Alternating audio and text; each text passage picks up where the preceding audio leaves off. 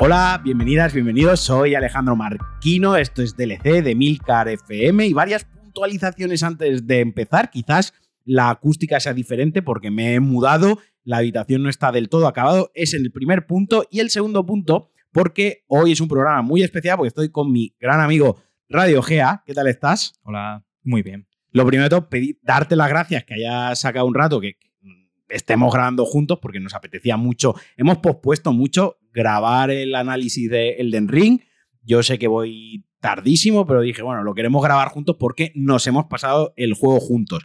Así que estamos grabando en presencial y esta vez, a diferencia de lo que pasó con Paco de Vuelta, sí que hemos seleccionado la fuente de audio correcta en el en Audacity. y estamos grabando con los micros, ¿no? Así que bueno, eh, esperemos que suene, que suene lo mejor posible.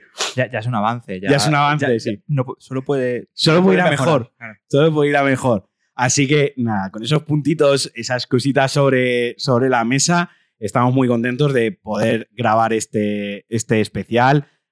Elden Ring salió el, 5 de, 5 de marzo, 25 de febrero, bueno, que ya hace tiempo, porque estamos ah, grabando esto el 18 de, de mayo, nos hemos tomado nuestro tiempo, nos hemos pasado Elden Ring, eh, Radio se ha sacado platino, esto lo pongo por encima de la mesa porque hemos jugado muchas horas, es decir... Se han echado, se han invertido horas. Se han invertido horas. Esto no ha sido de, que nos hemos pasado el juego rápido en 60 horas, eh, haciendo los, los tics o los checks más importantes de del juego y tal, ¿no? O sea, yo le he metido 150 horas al primer run y el segundo run lo llevo a la mitad y tú no sé cuántas horas has metido, pero hiciste el primer run y automáticamente sacaste el platino la misma tarde. Sí, fue casi. El segundo run fueron. No fueron más de 8 horas en total. Eh, fueron dos runs completos. Vale, porque para, para. Antes de empezar con el propio análisis, eh, explicaba que para sacar el platino hacen falta varios finales, porque puede ser que alguien nos esté escuchando y diciendo, bueno,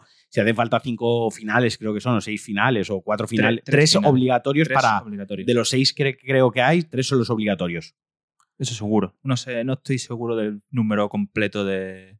del número total de finales, pero tres son mandatorios para el platino. Vale, entonces, claro, eh, dirán, ¿cómo puede ser que se haya sacado el platino en, solo en dos runs? Cuéntalo así ya de, bueno, Sí, vamos, usando el clásico el clásico truquito con el, con el cloud saving de guardar justo antes de, del final para tomar una decisión u otra.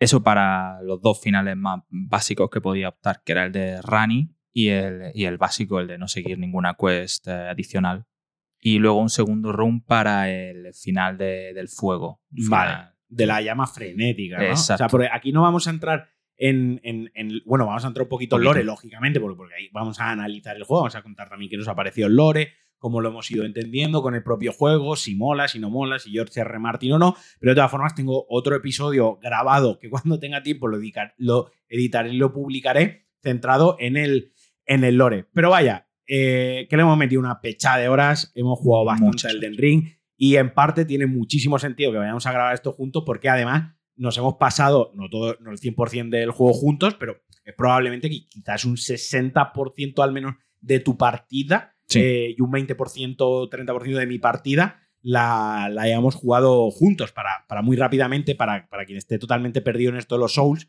cuando tú juegas en cooperativo con un amigo o con un desconocido, da igual, el avance, el progreso, no se mantiene en, los dos mundos, no es, no es igual en los dos mundos. Es decir, si yo ayudo a Radio Gea en su partida, hasta donde lleguemos, hasta donde avancemos, hasta el bosque matemos, el área que, que limpiemos, eh, ese progreso se mantiene en su partida, pero no en la mía. Luego debemos volver a mi partida, al punto donde nos habíamos quedado los dos, el punto en común, y rehacer todo eso, pero en mi mundo, en mi partida, ¿no? Eh, invocándole yo a él.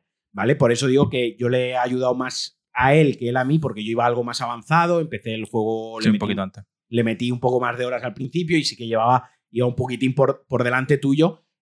Un poquitín por delante tuyo en, lo que se puede entender por delante tuyo en un mundo abierto, ¿vale? Porque esto ya, aquí ya empezamos a meternos en el juego. Aquí ya ahí ve la, si la progresión la consideras solo como las mazmorras principales del juego, llamemos las mazmorras principales. Sí, vamos a referirnos a ello como mazmorras principales y entraremos en esto porque es importantísimo y es un componente crucial pues del juego.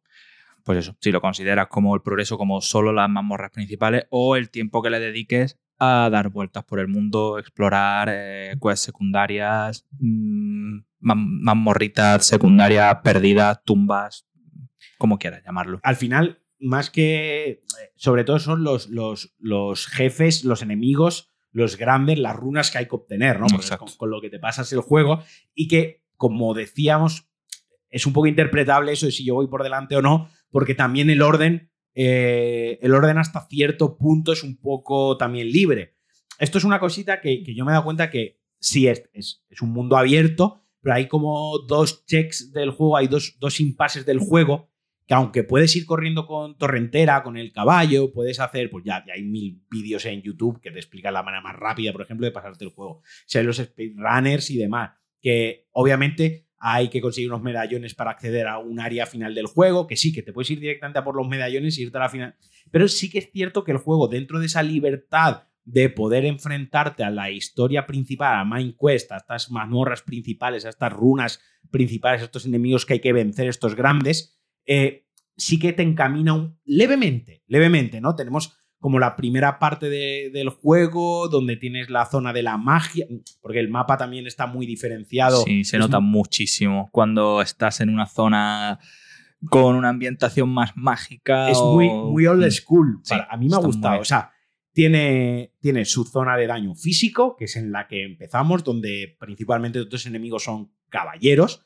Y como su propio nombre indica, el daño que hacen es físico, es de golpe por espada. Es decir, la mejor protección es una buena armadura y un buen escudo. Luego, el área que sugiere el juego o el que naturalmente te, invita a descubrir es Liurnia, es el, lago, la zona de la magia, donde todos los enemigos te atacan con magia y necesitas pues defensa mágica y ahí los enemigos son más susceptibles, más débiles al daño físico, no tanto al mágico. Luego hay una zona, la de la mansión del volcán, ¿no? De, que es la zona del fuego, correcto. Por, así decirlo, ¿no? Luego llegas un poquito, avanzas, avanzas más, la zona de la nieve, por lo mismo, zona donde hacen daño eh, de, hielo y de congelación. Tenemos una zona, la de Kaelit, donde hay putrefacción, ¿no? Eh, luego, cuando bajas a las ciudades eternas, daño oscuro o daño mágico, daño arcano, ¿no? O sea, en realidad el juego tiene una estructura muy, muy old school. los munditos del Super Mario eh, al 100%. Eh, los, eh, correcto, o sea, los, los mundos del Super Mario o la inspiración clara, ¿no? Breath of the Wild se veía muy claramente, ¿no? las, cuatro, las cuatro puntos cardinales, sí, sí. Los cuatro puntos que tenía el, el, mapa. El mapa Irule, ahí corrígeme tú, porque es el único que yo he jugado, o sea, probablemente sí, Irule siempre, burrada, Pero, sí, cada esquina de, a ver, pues el agua, ¿no? La parte del desierto, la del fuego, la del viento, la del tal, y, y sí que, pues, por ejemplo, la, la zona de, yo recuerdo, en la zona de la lava, ¿no? Eh, que te, asabas de calor y te tenías que tomar la... Tenías que ponerte ropita fresquita, o, tomar comida de, que, normalmente esos ingredientes estaban en la montaña. En la montaña del frío. Y, y, viceversa. Ibas a una montaña del frío, te ibas, hay un termómetro, te ibas enfriando y tenías que poner ropa o tomarte. Tomar chile chungo. claro, pero al final es una estructura de, de mundos de áreas eh, muy, muy clásica. Y en Elden Ring lo que propicia, aunque ya partimos de la base y esto empiezan las cositas. Bueno, vamos a empezar por sí, que ya nos hemos adelantado en si había. Yo tenía aquí un pequeño guion que me lo estoy pasando por el forro del anacardo. Era si había cubierto nuestras expectativas. Ha cubierto el Ring. Ahora entramos en detalle, pero con un sí o un no, ¿ha cubierto tus expectativas? Sí. Vale. Sí. Las mías también. ¿Quiere decir esto que lo considero un juego de 10 como la prensa le cascó 10 con 60 horas. ¿Quiere decir esto que lo considere el mejor juego de From Software? Yo no. Lejos, bastante lejos. Del, 10 y del mejor juego de From Software. Que es uno, no sé si top 10, pero igual top 20, top 30 juegos de la historia. yo diría que sí. Yo diría que sí. Incluso en top 10, si me apretas mucho, yo lo meto. Yo lo meto, porque tiene grandísimas virtudes mundo. La, la, Elden Ring ha conseguido una cosa que es al final lo que, lo que denomina o lo que define un buen juego, ¿no? Que es. Eh, ha enganchado, ha atraído a muchísimos jugadores que ni les interesaba el estudio, ni les interesaba la saga, ni mucho menos la temática ni, les, ni la propuesta jugable, porque quiero decir, a ti puede ser que el estudio no te atraiga y te sacan un juego de Front Software, te sacan un juego de Star Wars, si tú eres súper fan de Star Wars, y oye, ya el, estudio te ha atraído. Correcto. La, la, temática, pues a lo mejor no te gusta la fantasía medieval, a ti te gusta más la ciencia ficción a lo Mass Effect Andrómeda, o a lo mejor te gustan más los mundos post-apocalípticos como Fallout, pero te sale un Skyrim y te enganchas y la fantasía medieval no es lo tuyo, o te mete 300 horas a, a The Witcher, ¿no? Pero es que eh, el mundo, el Dark Fantasy es un, por así llamarlo, ¿no? Esta fantasía medieval oscura ya está en muchos juegos. Es decir, por temática, solo por temática no iba a atraer a más gente. Claro, exacto. Porque es, muy concreta esta, temática que, que, que, ocupa Elden Ring. Y los tres Dark Souls, incluyendo a Demon Souls, ¿no? O sea, es un poco, haciendo la analogía, es un poco lo que pasa con el Señor de los Anillos. Te tiene que flipar la, la fantasía medieval si no te gusta la fantasía medieval, si no te gusta ver castillos, no te gusta ver eh, caballeros a caballo con espada, con cotas de malla, arcos, lanceros, etc., ¿no? Eh, si te gusta otro tipo de acción, ni mejor ni peor, pero te gusta otro, pues a lo mejor el Señor Anillos se te hace bola y, y no te gusta, ¿no? O pues lo que pasa mucho a mucha gente con Harry Potter, le da pereza le da pereza, pues bueno, por la magia, el, todo el tema fantástico de magias, espíritus, encanta, pues ya está, no le entra Harry Potter. O gente que Blade Runner directamente se, se duerme, porque el tema de las IAs y ahondar en esas reflexiones, pues no le gusta. No, Sí, es perfectamente el lícito. El lícito, exacto. Es entendible. Y pues es verdad que, que, los juegos de Front Software tienen además el handicap que es eh, la fantasía medieval oscura, que como decía Sandra, lo definí un día muy bien jugando mientras me veía a mí jugar, es porque parece que todo huele mal en el Den Ring, ¿no? O sea, es que parece que ninguno se ha echado. Hasta la misma capital luminosa, veías la gente con esa piel más verdosa y decía, no hueles bien. No hueles bien, o sea, no, no, no, no es friendly, no es un sitio a que ti te apetece ir a pasar el día. Entonces, claro, eso también es otra barrera más de, entrada. Y luego ya por último, el tema de la propuesta jugable, ese, ese espíritu Souls, ese género en sí mismo que ellos han creado. Ya no te digo que te guste más el, el rollito RPG de saber qué estadísticas subir, si un encantamiento, si la defensa, la magia, porque lo que decimos, mucha gente ha disfrutado el, el, el Zelda Breath of the Wild, que al final tiene todos esos componentes RPGs y demás, sino además Luego que te guste el, estilo acción, ¿no? ese puntito de, hack and slash que tiene de defender, rodar, atacar, hacer un combo eh, y utilizar habilidades, sino ya luego el tema de lo que es un Souls-like, ¿no? La dificultad, el sistema de las muertes, cómo penaliza, cómo a veces es injusto, a veces la cagas tú, es entrar en ese mood, entrar por el aro que el juego quiere que, entres, ¿no? Para, para, no abandonarlo. Es cierto que pues, habrá jugadores más curtidos, menos curtidos, pero para el jugador más casual, el jugador al que le gusta echarse su partidita de una hora, dos horas, que no, que no juega más de dos horas por semana, eh, que tenga el valor de decidir voy a jugar a un Souls, sea el Den Ring, sea que sea, y que de primera se encuentre con esa injusticia injusticia según esa persona. Sí. Pues todos sabemos que no es tanta injusticia, sino que el 90% de las veces eh, eres tú. Eso te iba a decir. Pues, sí que hay injusticia dentro, pero como en la vida hay injusticia, pero en el 90% de las veces suele ser fallo tuyo. Exacto. Eh, me impresiona bastante los números de venta del Den Ring, la capacidad que ha tenido de llegar a gente que a lo mejor de primeras hubiera abandonado ese juego y no sé si por el impulso mediático que ha tenido, por la gente hablando, por los foros, por todo, se han esforzado y, lo han conseguido, cada uno a su manera, cada uno con su build, cada uno mm, pidiendo más o menos ayuda, pero ha, sido mucho más accesible que la gente decía, Elden Ring es más accesible. A mí no me ha parecido más accesible. Me ha parecido con más posibilidades de ir a un sitio a otro. da más herramientas para que jugadores que nunca han estado dentro de la franquicia ni han estado en el mood del juego da más herramientas para que enfrenten esas situaciones y no abandonen tan pronto. Tan pronto, exacto. Pero da las herramientas, no... Claro, luego tienes que construirte tú el mueble y la pelea te la tienes que pasar te La que Ahí está, o sea, el juego lo que te da son las herramientas, las pone sobre, sobre la mesa. Ese es el gran logro, por eso es un juegazo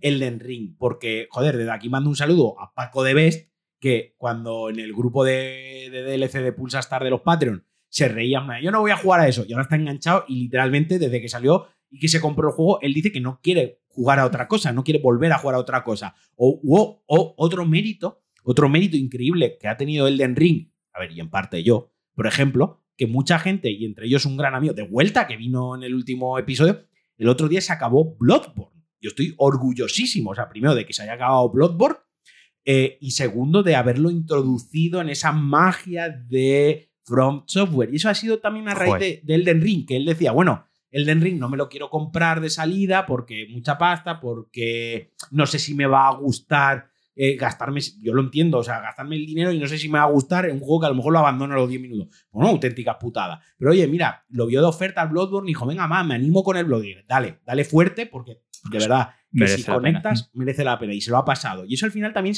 es el efecto arrastre del movimiento general del fenómeno Elden Ring, que está mm. ahí, ¿no? Entonces, esas virtudes las, las, las tiene el juego eh, no se le puede negar, aunque nosotros a lo mejor como más hardcores del estudio, más hardcores de la saga y adoradores del dios Miyazaki. Miyazaki, eh, cabrón. lo, digamos, bueno, no lo ponemos en el top 1, ¿no? No, no, es el mejor juego del estudio. No. quiere decir, ni muchísimo menos, que sea un mal juego, o sea un juego mediocre, o sea un juego bueno. No, no, es un juego muy, muy, bueno. Es que, claro, aquí hay dos varas de medir. La vara de medir el Den Ring como un videojuego dentro de los miles de títulos que tenemos disponibles, miles y millones, y millones a medirlo dentro de lo, del trabajo de Front Software todo este tiempo. Claro. Ahí, pero no solo con el Den Ring, con cualquiera de los Souls. Es decir, para mí los Souls son una escala aparte. Completamente, ¿cómo decirlo? Mi escala del 0 al 10 para un videojuego jamás va a ser la misma que de un 0 a un 10 a un Souls, teniendo en cuenta que para una escala de 0 a 10 de un videojuego, todos los Souls estarían por encima del 8 fácil. Ahí, está, es que claro. Eso es el, segundo programa que vamos a grabar hoy, si nos da tiempo hoy, esperemos que sí, que para, para Pulsar Star lo podéis escuchar, que es el Ring en perspectiva de lo que es la saga Souls. Porque es que es tal cual tú lo estás diciendo. O sea, hay dos varas de medir. Elden Ring versus todos los juegos, nos metemos en un top 10. Elden Ring versus sus hermanos menores, sus hermanos mayores, mejor dicho, que nacieron antes. Eh, pues bueno, habría que discutir, habría que afinar. Hay que, hay que, afinar mucho y ahí es donde sale el debate de, si Sekiro es parte o no de los, de los Souls, que si Dark Souls 2 patatas, quiero decir, esto da para, para muchísimo. Pero bueno, nos vamos a centrar hoy en, en Elden Ring y insistimos, es un juegazo. Nos habíamos quedado por el tema del mundo abierto y de esa estructura tan old school, tan clásica, y que una cosa que me encanta de Elden Ring es que las cinco, incluso las diez primeras horas de cualquier jugador son diferentes a las de cualquier otro jugador. Sí, eso es correcto. No sé cómo, tú no sé si recuerdas si te llega, yo dislumbro lo primero que hice al, salir al Necrolimbo, que es lo primero que hiciste, ¿hacia dónde tiraste? Eh, cuando conseguí cerrar la boca, porque me estaba quedando bastante acojonado de lo que estaba viendo. O sea, es como esto es muy grande. Yo era consciente de que todo lo que estaba viendo en el mapa eran sitios que yo podía alcanzar. Es como, tío, es que yo creo que puedo ir ahí, seguro que puedo ir ahí. es muy grande. Y el uso de mí cuando abrí el mapa la primera vez y dije, ah, pues es bastante grande. Bueno, el mapa tenía que hacer zoom todavía para atrás. Eso era increíble. Bueno, ya no nos vamos a meter con el underground tampoco, que también se me cayó la baba. Lo primero que hice, eh, no sé, había un, había un señor a caballo que dije, igual le meto. sí, o igual me mete. Fue increíble, no sé, me llevó. Eh, noté una. Eh, yo llegué al primer jefe, a, Margit. Sí. Y, y, es como, joder, pero yo he llegado aquí, con lo grande que es esto, me da la sensación, sin, sin yo qué sé, sin ningún rastro, sin ninguna forma. El juego me llevó allí de una forma súper natural. Yo creo que simplemente con la forma en la que estaba diseñado el mapa, con un camino, unos caminitos muy sutiles una a lo mejor llegas al primer bosque así que te encuentras con unos pocos guardias y hay a lo mejor unos árboles que están levemente más separados, no sé qué. como, como, este es el camino, pero no hay ningún camino en el suelo. No, mm, tú crees que sí. Efectivamente llegas a un campamento, ves que están protegiendo una puerta más grande, la atraviesa. Eh, no sé, me, guió de una forma muy, muy natural. Ese es el, creo que es por lo que yo lo pondría en un top 10 de, de juegos de la historia, porque ese mundo abierto mejora. Obviamente hay una inspiración clara a Breath of the Wild, al mundo abierto real. No hay indicadores, no hay nada, simplemente tenemos una brújula y algunos puntos de guardado, lugares de gracia u hogueras, como me voy a referir yo, me parece para mí son hogueras, que tienen un haz de luz que te indican el camino a seguir. Pero no siempre te indican el camino a seguir para MindQuest. Hay veces que te indica el camino a seguir para otras cosas. O simplemente te dicen, ve por aquí, pero en verdad tú no miras la dirección, lo encuentras una pared. Es como, allí, allí, está donde tienes que ir. A lo mejor tienes que dar un vueltón de, del, carajo, Pero ahí está. Ahí está. Entonces, yo, por ejemplo, cuando salí, yo vi el centinela Agreste, que era el caballero que había delante, y yo tiré, yo recuerdo que tiré hacia la derecha, ¿no? Eh, empecé a ir unos vampiros que habían, unos murciélagos. Eh, llegué a un lago que vino un. El dragón, qué susto, tío. Y eché a correr con un putísimo desgraciado, con unos cangrejos. O sea, yo me fui yendo hacia la parte de, la derecha. Eh, luego volví al centro otra vez, intenté otra vez dos o tres veces el caballo, me, me reventaba. Me fui hacia la izquierda, hacia la zona de la playa, andé muchísimo. Y cuando ya llevaba como seis horas de hacer el canelo, fui en recto. Y entonces cuando me dieron al caballo, a torrentera, porque el juego está muy bien diseñado porque realmente si tú tiras en recto más o menos, lo primero que te encuentras es un jefazo que te revienta, el juego ya te está diciendo, busca, es por aquí, pero busca alternativas. Quiero decir, la dirección es esta, pero a lo mejor puedes eh, bordear por esos matorrales de la izquierda o te puedes meter por esta iglesia y mira, hay un mercader, hay un mercader. y hay un yunque para mejorarte las armas y está a otro punto de guardado y has sorteado. Cuando sales de ese punto de guardado donde te has podido mejorar el arma o no y donde has podido comerciar o no con el, con el primer mercader, avanzas un poquito y como tú decías, ya es un pequeño bosque con matorrales, ¿no? Eh, que ahí es donde el juego te explica, no te explica, o sea, es donde el juego te invita a que utilices una de las novedades jugables del Den Ring, que es el sigilo.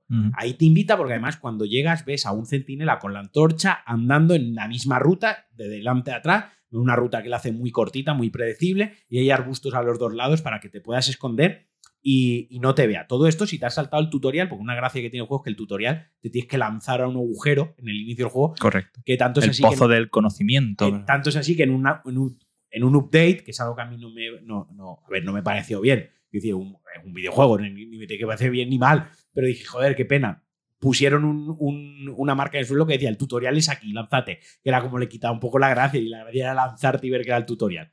Pero bueno, aunque esas mecánicas se explican en el tutorial, sí que es verdad que ese tutorial es obviable y el propio juego luego está diseñado de manera que te invita y te vuelve a explicar todo. Entonces te meten en los matorrales, utilizas el, sigilo, la dinámica del sigilo y llegas como digamos al primer campamento donde ya hay un par de objetos chulos que recoger. Eh, y hay un montón de enemigos y están los enemigos, una que ya se repiten en todo el mapa con diferentes formas y en otras zonas, que son enemigos que dan la voz de alarma a otros enemigos. Me vienen a la cabeza los trompeteros del inicio del juego, pero por ejemplo cuando estábamos en la mansión del volcán estaban las serpientes esas largas que emitían como un sonido. Ah, es verdad, ese tridente. Eso, eso, al final es la misma mecánica, es un enemigo que está de centinela que si lo matas en sigilo puedes continuar el sigilo el resto del el resto, o puedes prolongar un poco más la, calma antes de la tempestad, pero si no, pues da la de alarma y a, la, a las grecas y a las bravas, pues te enfrentas a ellos. Entonces, ya es ese primer campamento, campamento donde además ya te ponen a dos caballeros pesados, donde te ponen lanceros, donde te ponen perros, donde te ponen enemigos. Te dicen, mira, hay varios tipos de enemigos y te pueden atacar a la vez. Puedes utilizar el escenario a tu favor siguiendo con, con el sigilo o puedes ir a, a espadazo limpio. Cuando superas esa zona, te sientas en una hoguera y entonces te dan al caballo, ¿no? Es como que el juego te va como sí que está muy bien estructurado. Está, es que al final está guiado. O sea, está, muy guiado, pero muy bien hecho para que no se note. Claro, pero yo, yo, yo tardé 10 horas mm. en llegar a eso. Yo tardé literalmente 9, 10 horas. Y hay gente que, bueno, eso se en dos minutos, literalmente. Sí, sí, yo, yo, llegué muy rápido, pero no sé, pero por qué decidir por ahí, sin... No sé, es que te da tantas posibilidades y al final ibas a pasar por ahí realmente. o sea, es que no te quedaba otra. Es obligatorio. Eh, lo hacen muy bien en esas cosas. Porque yo luego pensé, joder, pues todas las horas que he perdido corriendo como gilipollas por la playa o por el lago con el caballo. Claro, por eso la playa es como, eh, porque tienes que ir con el caballo. Porque se supone que ya tienes que tener el caballo para ir cuando bajas a la zona de la playa, ¿no? Para, para eso está, ¿no? Pero es como, como te Y además me resultó muy curioso porque Sandra se inició ella una partida y ella llegó a Godric literalmente en 10 minutos. Porque como le daba miedo pelear, lo que hacía era correr, correr, correr, correr, correr, correr, correr. Se sentó, yo dije, siéntate en esa buena. Se sentó, le dieron el caballo. Cuando tenía el caballo, siguió, siguió, siguió, siguiendo el caminito y llegó al. al, bueno, igual había escuchado un ladrido, no es un board de Elden Ring, es mi perra que se está aún haciendo al, al nuevo hogar. Y ella llegó enseguida al, al, primer boss sin subir, se hizo un, un no hit, no level, no, no die, hasta el primer boss. O sea, poco, poca broma. Poca broma. Poca broma. Poca broma es un mérito, pero sí, es, es la magia del juego y lo, lo, bonito del juego es eso, es como, como está estructurado una... Tiene ese sabor de videojuego old school, de los que hemos crecido con, con los videojuegos, sabemos verlo. Y toda esa gente que no ha crecido con esas referencias de los videojuegos, está, es accesible para que lo disfruten igualmente. O sea, no necesitas estar jugando y estar reconociendo que tiene una estructura de juego old school, tradicional, y que el juego me está diciendo en cada zona qué objetos tengo que, llevar, ¿no? O, el daño, el tipo de enemigo. O no hace falta que el juego me indique si tengo que subir de nivel mi arma porque me están dando eh, fragmentos de mejora, eh, ítems de mejora para las armas de cierto nivel que antes no tenía, ¿no? Eh, no hace falta que tú tengas ese background, no hace falta que tengas ese conocimiento en, en el disco duro porque si disfruta mm, igualmente el juego. Lo hace, lo hace muy bien, lo hace muy bien. O sea, te, dice lo que tienes que hacer sin decírtelo directamente. Todo sale natural. Es decir, lo que comentas de las mejoras de armas. Si de repente empiezas a obtener piedras, que, te, que era como, me falta piedra de nivel 6 para mejorar el arma, y de repente empiezan a soltarte, la dice, voy bien. Si llegas a una zona en la que te empiezan a soltar piedras de nivel 9 sin tener de 7, ahí está tu forma de ser un hardcore o no, de decir, pues yo me quedo aquí por mis cojones y quedarte en esa zona, o decir, a lo mejor mm, voy por otro camino porque todavía no debo ir por aquí. No sé, son esas pequeñas gestos, o, que te revienten directamente los enemigos, los que te dicen, mm, por aquí no es. Está muy bien, es un mundo, está muy bien trabajado el mundo abierto. Eh, me gustó. Y creo que la cosa que más destacaría del Den Ring, sin ninguna duda, es el mundo abierto. El mundo abierto, eh, que es de una ambición también muy grande. Increíble. Porque es que creo que aquí lo importante, y, esto se tiene que mezclar, aunque no queramos, con, el otro episodio que tenemos para grabar, ¿no? la retrospectiva del Ring con el mundo, hay que entender que Front Software, eh, dentro de la saga Souls, no había hecho un mundo abierto. No. Mm. Y muchos estudios, cuando cuando dan el paso al mundo abierto, primero tienen varias iteraciones, una sale mejor, van afinando la fórmula o tal, hasta que llegan a su gran mundo abierto, ¿no? Me viene, me viene a la cabeza CD Projekt Red con The Witcher 1, que era un juego lineal, pasillero. The Witcher 2, que ya se dejaba ver, te, sí, sí. Te ibas a una zona y en esa zona tenías como side quest, ¿no? Eh, tenías la misión principal y una side quest dentro de esa zona y luego tenían otra zona que tenía como mundos semiabiertos. Sí, realmente había misiones secundarias que, o sea, había parte del mapa que si no seguías una misión secundaria, no, no, no, la veías, te la perdías. Te la perdías. Y ya llegas a The Witcher 3, que literalmente ya es un mundo titánico y enorme en el que te puedes ir a una zona y te pueden reventar un enemigo porque no es, no es tu momento, o puedes incluso seguir la main quest y que llegue un momento en la propia misión principal que te quedes atascado eh, y necesites hacer misiones secundarias para que te ayude en la misión principal. Que esto para mí es un fallo de diseño. Ojo, para mí es un fallo de diseño. Si tú diseñas una misión principal, que lo dice el nombre, misión principal y misiones secundarias u opcionales, es porque lo opcional no debería ser obligatorio para pasarte el juego principal. Lo principal por sí solo tiene que ser accesible. Porque, porque si no estás. Quiero decir, si tú te quieres centrar en la historia principal, eh, si las misiones son secundarias, pues lo dice la palabra, son secundarias si en la principal llega un momento que te revientan y tienes que hacer secundarias para subir de nivel y, coger mejor equipo, aunque a ti no te apetezca, ahí ya no está tan bien diseñado como el Den Ring. Lo entiendo. En el Den Ring no es necesario. En el Den Ring puedes ir sin subir ni un nivel y petarte al último boss. Bueno, exagerando. Sí, claro. Pero hay gente que ya se ha pasado el juego sin subir de nivel. Realmente esa es la auténtica libertad. Tú puedes obviar a Rami. Tú puedes eh, obviar a Fia. Tú puedes obviar eh, la llama frenética, tú puedes obviar a Blade, puedes obviar un montón de side quest. Te perderás buen equipamiento, te perderás hechizos, te perderás lore. Te perderás lore, claro. Te perderás a Mog, por ejemplo, te perderás una zona guapísima. Eh, un, te perderás a Fortisax, me cago en. Correcto, te los perderás.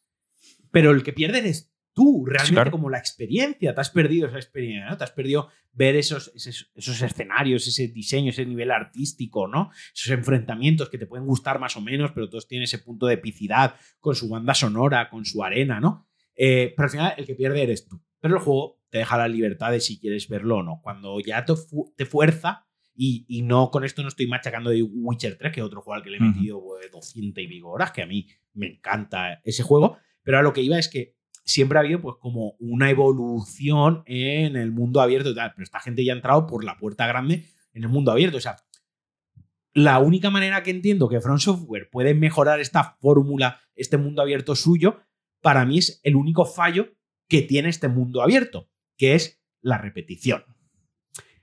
Cuando empiezas, es todo es como todas las relaciones de, amor, ¿no? Al principio todo es maravilloso, ¿no? Todo es, todo, es nuevo, todo, es nuevo todo tiene la ilusión de la, del adolescente y de la ingenuidad, ¿no? Que crees que todo van a ser sorpresas constantes. Luego te das cuenta de que no. la cuestión, que llegas, por ejemplo, entras en la primera mina, ¿no? Las minas es donde suelen estar los, los minerales de mejora, las piedras para mejorar, donde suele haber algún boss que te suelta pues una esfera que te permite comprar materiales de mejora o te suelta tal material especial para mejorar otra cosa o un arma concreta. Luego están las tumbas de los héroes, que son para mí la mayor cagada, lo peor que Yo creo que es el peor diseño. El peor diseño son unas todas las tumbas eh, son exactamente iguales, tienen unos carros que te hacen un, un insta-kill eh, y cada tumba tiene un mini puzzle, una pequeña dinámica para vencer a esos carros. Eh, que nunca es pegarle al carro. nunca. O pegarle una pasija así que caiga, o pegarle a una, a una torre para que lance fuego hacia el otro lado, o hacer que las. o girar unas plataformas para que dos, dos carros de estos se choquen. Eh, para quien no haya jugado en el Ring y sí que haya jugado a Dark Souls 2, hay un enemigo que va en un carro mato que es un poco esa idea, ¿no? Sí, y, cuando vi por primera vez Carro en el Den Ring, dije, ay, qué guay, porque me, gusta mucho esa batalla, es tan, a mí me gustó tan, y tan plan de tienes que primero destrozar el carro y luego ya pelearte con el caballo, güey, me gustó mucho esa batalla. cuando la vi la primera vez en el Den Ring fue como, ay, qué guay, ¿no? Como la sorpresa constante de, ah, sorpresita nueva, un carrito, ah, qué guay, como en, el, como en Dark Souls 2, qué bien hasta que ya ves ya por 30 en la tercera tumba y ves por tercera vez el puto carro y ya es como, otra vez el carro. o, ahora odio los carros. Claro, que sí, que va a haber quien diga, no, eh, por lore está justificado porque, a ver, cuando se construyeron las tumbas de los héroes, como eran tumbas de héroes, se decidió que todas las tumbas de héroes estuviesen custodiadas por unos carros que patatas. Pues cambia el lore. Pues cambia el lore. Sea más original. Porque pasa lo mismo con las minas vista una mina, vista todas. Vista una catacumba también. Vista, luego están las catacumbas, vista una catacumba, vistas todas. Es más, habiendo visto una catacumba de Bloodborne, vistas todas las catacumbas de sí, es un, básicamente es un cáliz. Es mm, que es un cáliz. este juego, eh, luego no sé si lo volveremos a nombrar o no, pero ya lo digo, este juego es como un mix de básicamente todos los juegos, todos los juegos de, de Front Software. Tiene, o sea, una empresa que, tiene buen material. ¿eh? Como tengo un material de cojones, lo uso, por supuesto. a mí me parece brutal y me parece cojonudo, pero está ahí. O sea, mm. eso es innegable que es entrar a una mazmorra del Cali. Es que vaya, hasta los shaders de hasta los shaders de las paredes. De, las velas, las velas eran eso, la misma. si te cae la cera igual. Que, ojo, no lo veo una crítica per se porque si algo, o sea, con Front Software ya saben lo que hay. O sea, saben que para estas cosas, para estas cosas en concreto, es la ley del mínimo esfuerzo. Si puedo poner ahí, eh, reutilizar un shader de una plantita en 2D que lo llevo usando desde PlayStation 3, te, lo voy, te, la, voy a, la, voy a, cascar. Le voy a poner un reflejo nuevo. Y ya está. Pero las, ahí están los, matorrales de, los matorrales de, de Bloodborne que directamente son píxeles. Uno al lado del otro se nota el cuadradito del píxel. Es por eso peor juego Bloodborne, ¿no? Es el mejor juego de la historia. Aunque tenga plantitas pixeladas, ¿no? Pero sí que es cierto que, el, que el, estudio no, no, no presta atención o no le da la importancia que a veces le damos los jugadores a esos detalles o que le dan otros estudios. Entonces, volviendo al tema, las catacumbas, vistas una, vistas todas. Al final de las catacumbas, excepto tres o cuatro, pues todas tienen como enemigo final o un gato de piedra o un enemigo que se hace invisible o tal. Las eh, cárceles. El dragón ulceroso ese que has comentado también. las cárceles. Hay unas cárceles que son como unas arenas de combate que tú entras, entras en la arena de combate y dentro hay un boss Ya está, son bosses reutilizados. Reutilizados. Te encuentras, hay una que es Margit. Se llamaba Morgoth, no. Margit tampoco. Joder, es que reutilizaban hasta los nombres, tío. Es que eh, el, tema en una de esas cárceles, el que está es el padre de, de Margit. Pero claro, es que volvemos a pero, es el, pero, es, el mismo jefe. Que a, su vez lo mismo que Morgoth. O sea, o, Morgoth, o no sé, ¿cuál es el que te pegas en Lindel? Eh, cuando es al Lindel. Sí, cuando. El que va con el bastón, que es otra vez el mismo tío. No me acuerdo de los nombres, tío. Eso sí que lo tengo. Vale, pues. Y, cuando, y antes de llegar al Lindel, aparece otra vez Margit porque es, es, una proyección suya que está en el campo de batalla porque se pegó ahí y se ha quedado su espíritu. Que sí, que con el lore me lo justificáis todo. Pero lo cierto, lo cierto. Es que estoy matando al mismo boss. Haciendo el mismo combate, porque al final los bosses en, el, en la saga Soul, los bosses se reducen a su máximo, si lo reducimos a su mínima expresión, es un patrón de ataque, un set de ataque, con unas fortalezas y unas debilidades, y en el momento que tú te aprendes el, ese, esa coreografía contra ese jefe, es como los niños que juegan al rock band de espaldas a la tele con los ojos cerrados. Igual. Y se hacen el perfect en la canción. Y en el momento que tú te sabes que ataca, que por ejemplo tira dos dagas, eh, se para dos segundos, tira una tercera daga y acto seguido salta y pega con el martillo en el suelo, en el momento que tú te sabes eso y coges el timing de rodar dos veces, pararme un segundo, rodar otra vez, parar un segundo y rodar hacia él para que no me dé el martillo, ya le puedo meter tres Una vez te has aprendido eso, es aprenderte las dos ataques más o las dos cositas más que tiene el jefe y saber que el sangrado o saber que esto le hace más daño, el sagrado o el rayo, ¿no? Entonces, sí, aunque me cambies el lore y me digas que ese es el padre de la prima de su pueblo, el de Badajoz, lo cierto es que estoy haciéndolo. Exactamente. Estoy peleando de la misma manera. Esto se ve con Mog, que luego hay una. Cuando bajas al Indel a las profundidades. Sí, cuando quieres el. está Mog del hacendado. Eh, cuando quieres el, final del fuego frenético. De la, de la, llama frenética. Cuando bajas para abajo está Mog de hacendado que sí, que volvemos a lo mismo que por el lore, bla, bla, bla, pero sí que es cierto, es el mismo enemigo con un set de ataques más limitado. Es, más, lo más chulo que tenía, que era el Nihil, ya no lo usa. Es como que, yo me lo, que yo me lo equipé y todo. Digo, oh, te ves con este tío. Me, equipé rápido el Nihil, sale, me salí, me equipé el Nihil. Digo, ay, no me va a pillar por sorpresa otra vez. Y llego y no lo usa. Digo, vaya decepción. Claro, porque eh, tú estás hablando de esto, pero para que no sepáis, como bosses que tienen. Esto viene heredado, esto es delegado. En, en, en la saga Souls hay una cosa que se llama delegado. Hay personajes delegado, hay armas delegado y hay mecánicas delegado. Quiere decir que llevan ahí desde Demon Souls, que han evolucionado mejor o peor, pero por ejemplo, Patches es un, es un personaje delegado que está en Bloodborne, por ejemplo, en Bloodborne tiene forma de araña. Patches es un cabronazo que te, que te trolea siempre. Siempre que puede. Te la juega, es un, es un trampero, es un bandido y te la juega. En, en Bloodborne, como no tenía sentido poner a un bandido en ese mundo, pues lo hicieron con forma de araña semi-humana que te empujaba la pesadilla de Mensi a un sitio donde había unas larvas que te follaban vivo, ¿no? Pero es un personaje delegado, por ejemplo, como la, el espadón de luz de luna, ¿no? Que le pueden ir cambiando el nombre, pero al final es un espadón eh, azul. Que y, si, y, lees la descripción es muy parecida siempre. Que mete magia y eso siempre está ahí, ¿no? Pues tiene como tres o cuatro cosillas de, de, de legado que siempre van a estar ahí. Aquí se follan la principal cosa de legado que tiene la saga Sub, que no tienes una doncella, no tienes una Maiden, eso se lo follan totalmente, eso me, me gusta y no me gusta, para mí yo le cogía mucho cariño, mucho apego a la, a la Maiden, ¿no? De, que te, al Heraldo. Al Heraldo. A mí es que me gusta llamarlo Heraldo. A, la waifu que te ponen, porque al final son japoneses. Eh, aquí se, eso se lo follan, ¿no? Hay cosas que las quitan y hay cosas que, están. Pero vaya, que la, la Uchigatana, la Uchigatana lleva ahí desde, desde siempre. Desde siempre. ¿Estaba en el demo? En Demons creo que sí que estaba. Y si no se llama Uchigatana, se llama Uchigatono. O sea, era muy parecido. Igual que hay NPCs que no se llaman exactamente igual, pero vaya, es lo mismo. incluso mecánicas. Por ejemplo, en el Ring tenemos una mecánica de legado. Cuando tú llegas a pegarte con Ricard, el señor de la blasfemia, es la misma mecánica que usabas en el altar de las tormentas en Demon Souls o el mismo, la misma mecánica que usabas con Jorn, el señor de la ceniza, en Dark Souls 3. Es decir, hay un arma lo puedes, lo puedes matar a puñetazos si quieres. Probablemente te lleve como 37 minutos a puñetazos. Pero hay un arma especial que te la equipas y hace un ataque especial que le quita muchísima vida al enemigo. Entonces, el puzzle o el mini puzzle de ese combate es utilizar ese, ese arma, ¿no? E, eso viene delegado, eso viene también, eso siempre en casi todos está y siempre tiene algún truquito. De esta misma manera, eh, también hay enemigos, hay jefes que siempre pues hay un objeto especial que te ayuda. Pongo un ejemplo. La caja de música, del, padre Gascoigne. Del, padre Gascoigne.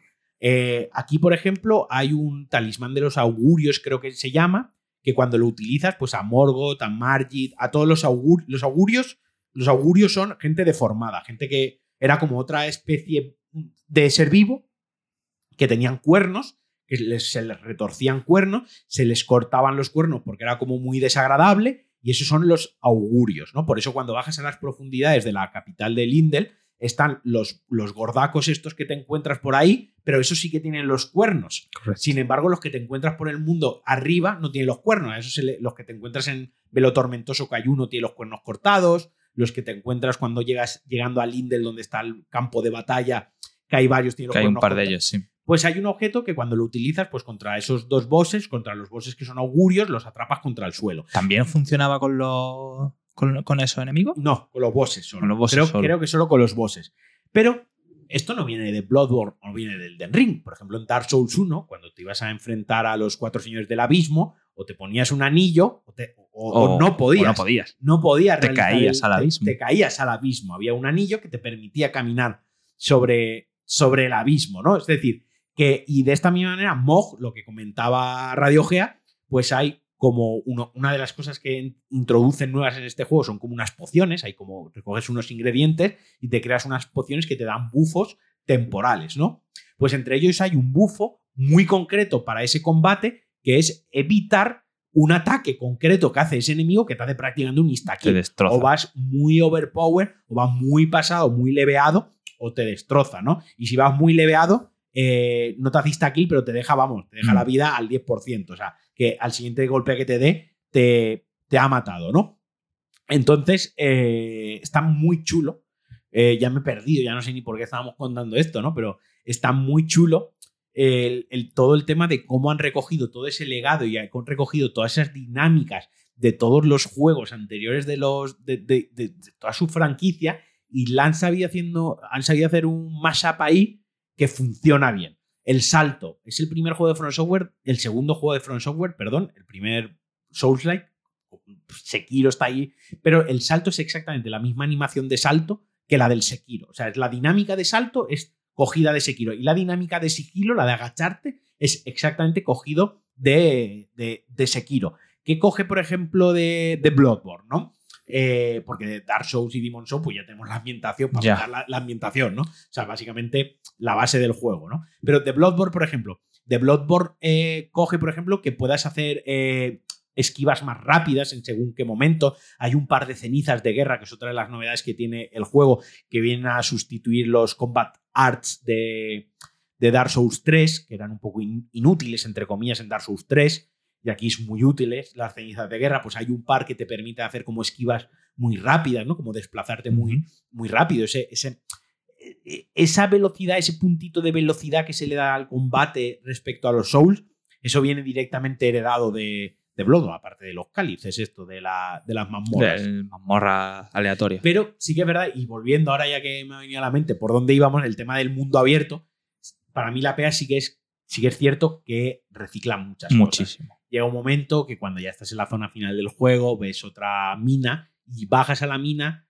pues bueno, pues porque tienes que bajar para coger un objeto, pero realmente a ti no te apetece ir a esa mina porque es que cambia el diseño, cambia dos o tres enemigos, pero los bosses finales de la mina suelen ser las mismas, lo que tú decías antes, la ¿cómo se llama el la, el gusano este que sale del el dragón ulceroso el, el dragón ulceroso ese no sé, eh, que es el peor enemigo que hay en el eh, juego. Me parece horrible. Pero el peor enemigo no, no el peor enemigo como Malenia, que es el peor enemigo de que. No, sino el peor enemigo a nivel de diseño, de aburrimiento de combate. Eh, tiene, Elden Ring tiene un problema con los enemigos en general, con los bosses, que es que cuanto más tamaño tienen, más menos disfrutables son, porque no sabes a qué le estás pegando realmente. No, tú cuando juegas contra Malenia, por muy difícil que sea, si tú le esquivas, o contra Morgoth, o Margit, o contra Horalux, ¿no? Contra los que son humanoides como tal. los que caben en pantalla, lo que, lo que tiene más o menos tu tamaño, más o menos un poco más grande, más pequeño, pero si le quieres hacer un parry, tú le estás haciendo parry a su espada, ¿no? Le estás mm. haciendo parry a su,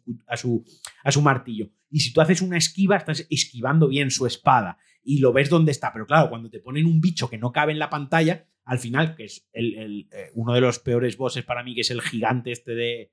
el gigante de fuego, sí, sí, sí. Fuego, al final lo que le estás pegando es una pierna mm. o le estás pegando una parte de una cola o no sé qué, mientras el enemigo hace sus cosas y como no ves lo que está haciendo el enemigo con su cabeza, pues de repente te cae una avalancha de un escupitajo de putrefacción, a lo mejor de repente te mete un bocado y, te revienta. Esto también se ve con este, con Ansel, creo que es este, el caído de las estrellas, este que es el, el, final de Rani. Pero aún así, a ese concretamente, se ve bien. Eh, hay, muchos bosses en la historia de los Souls que tampoco caben en pantalla y aún así sabes lo que está haciendo, sabes lo que... La bestia clérigo, sin ir más lejos. Por ejemplo, de Bloodborne. O yo qué sé, dragón. ¿cómo, se llamaba el dragón del DLC del 1? Que era... Mal, me lo Buah, ya no, me, no me acuerdo. Pero me gustaba mucho esa batalla, era súper grande, iba, venía, tal, pero sabías lo que estaba haciendo. A lo mejor porque no tenía un patrón de movimientos tan grande como tienen ahora los enemigos en el Den Ring, pero sabías lo que podías esquivar, lo que no, hacia dónde, hacia cuál. Pero ahora te encuentras con el dragón ulceroso, que paso de aprender el nombre de esa cosa tan infame, que se mueve tan rápido, apenas solo tienes un pedazo de carne gigante delante de tu pantalla y tapando casi el muñeco, porque a veces hace hasta clipping y se mete el muñeco dentro, y es como, ¿qué hago? Giro para un lado, giro para otro, me cubro, no lo sé. Y, a más de un dragón ulceroso de esos, los maté de suerte a base de levantar el escudo y cuando creía oportuno atacar. Y si caía la breva y él no me reventaba, pues al final acababa muerto, pero no era divertido.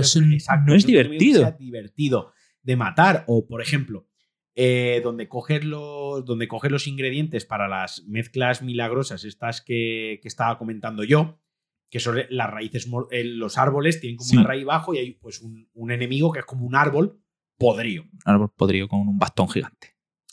mata a uno, matado todos. Todos. Porque además no cambia. Nada, nada en absoluto. Ni siquiera cambia la paleta de colores. Y por no cambiar, no cambia ni el nombre. No cambia nada. Lo único que cambia es que cuando te acercas, pues a lo mejor te, hay, un, hay un árbol que tiene dos árboles de estos juntos, hay otro que alrededor tiene minions, hay otro que tiene una no sé qué, tiene como pequeñas variaciones de entorno, pero el enemigo en sí es exactamente el mismo. Entonces, entiendo que es tan grande el mundo que obviamente dotar de variedad, creo que el juego tiene como bosses, como bosses de los que sale barra abajo, tiene ciento y pico bosses, o sea, una auténtica barbaridad. Luego habría que ver diseños únicos de bosses, cuántos tiene, ¿no? Y creo que no hay ni uno solo. Bueno, quitando a lo mejor los, los más emblemáticos, quitando un top 5 de emblemáticos, tipo Malenia y tal, creo que no hay ni uno solo que no esté repetido de alguna forma, sea padre, hijo, sea. Ni, uno que no esté repetido. Hay una ahí donde me tocó más los cojones el juego, eh, donde sí que ya noté que, dije, joder, tío, eh, yo no le puedo dar un 10 a. Primero que no me gusta dar notas a los juegos como tal. Yo, esto no, ni le puedo dar un 10, ni lo puedo considerar el mejor juego del estudio. El Centinela Agreste. El Volvemos al caballo del inicio. A mí me costó mucho matarlo. Yo pedí ayuda a Borja y a Ingeru, estuvimos varias veces intentándolo.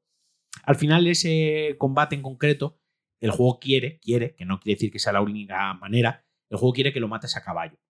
Tú con tu caballo. Te está explicando que hay bosses que se pueden jugar a caballo y que es más fácil, más accesible a caballo, que si quieres lo matas tú a pie. Pero el juego, como que lo que decíamos al principio del podcast, como que te invita a que utilices esa, esa rutina, ¿no? Esa mecánica. Vale, ya está, he matado al primer caballo. Avanzo un poco más y me encuentro otro caballo.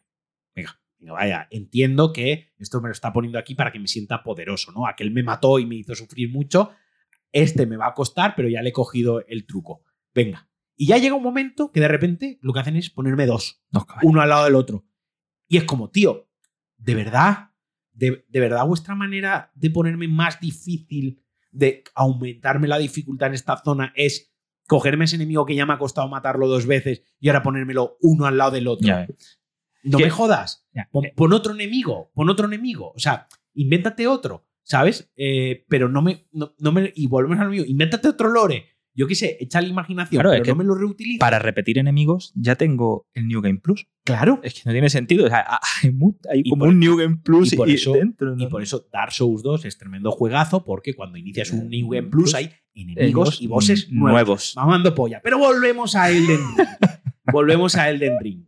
Eh, es que claro, que es el único juego de, de toda la saga Souls que en un New Game Plus te mete nuevos enemigos y te mete nuevos bosses. Por lo tanto, te sorprende, la segunda vez que lo juegas. Es el único que te sorprende la, la, segunda vez que lo juegas y eso para mí es un puntazo extra por la longevidad. Pero volviendo a Denry. Claro, joder, ¿me vuelves a poner a los dos tíos? Otra vez, yo qué sé, reinvéntate. Eh, sorpréndeme de otra manera. También entiendo, vuelvo a lo mismo, insisto y me reitero para que nadie se lleve la mano a la cabeza, que el mundo es muy grande, muy vasto y tal. Pero, por ejemplo, eh, te vas a la torre esta, que bajas hasta abajo, esta torre que hay que hacer parkour para bajar. Una torre de estas donde se activan las runas, ¿no? Eh, que son como mini puzzle, ¿no? Lo mismo. Las torres donde se activan las runas, pues una tienes que darle la vuelta al, al, mundo, lo tienes que darle al revés y dejarte caer. Otra hay que subir hacia arriba, pero hay una puertecita que si entras y bajas hasta abajo hay un boss. Quiero decir, todas tienen. Hay otra que vas andando y de repente se crea la oscuridad, te viene un boss y luego ya accedes a la torre Todas tienen su, su pequeño aquel, pero al final es lo mismo, un pequeño puzzle. Total, que bajas hasta abajo y hay un enemigo duro y lo matas. Perfecto, vale, ya está, eso está ahí. Luego, una de las mazmorras principales hay otro enemigo que te lo encuentras, que es obligatorio para pasarte la mazmorra, lo mata, vale, eso está ahí. Y luego, cuando llegas al final del puto juego, te pone el dúo sacrodermo, que son esos dos putos enemigos reutilizados, reutilizados y a la vez, y juntos. Y mal. Y mal porque la arena de combate no está bien diseñada. Y el, y set de movimientos de, no, está bien. No está bien. ahora, Ahora, me viene muy bien para, para entrar por, por lo que ese combate está mal y hay otro combate que está muy bien por la misma causa. O sea, una mecánica, un, cambio que han introducido en este juego hace. Es, que es tan grande, por eso es tan maravilloso, ¿no? Porque algo que introducen hacen muy mal un combate y hacen muy bueno otro combate. La cuestión es que, joder, me cogen esos dos enemigos y me los vuelven a poner juntos. Joder, por lo menos cámbiale, la pintura de la ropa, ¿sabes?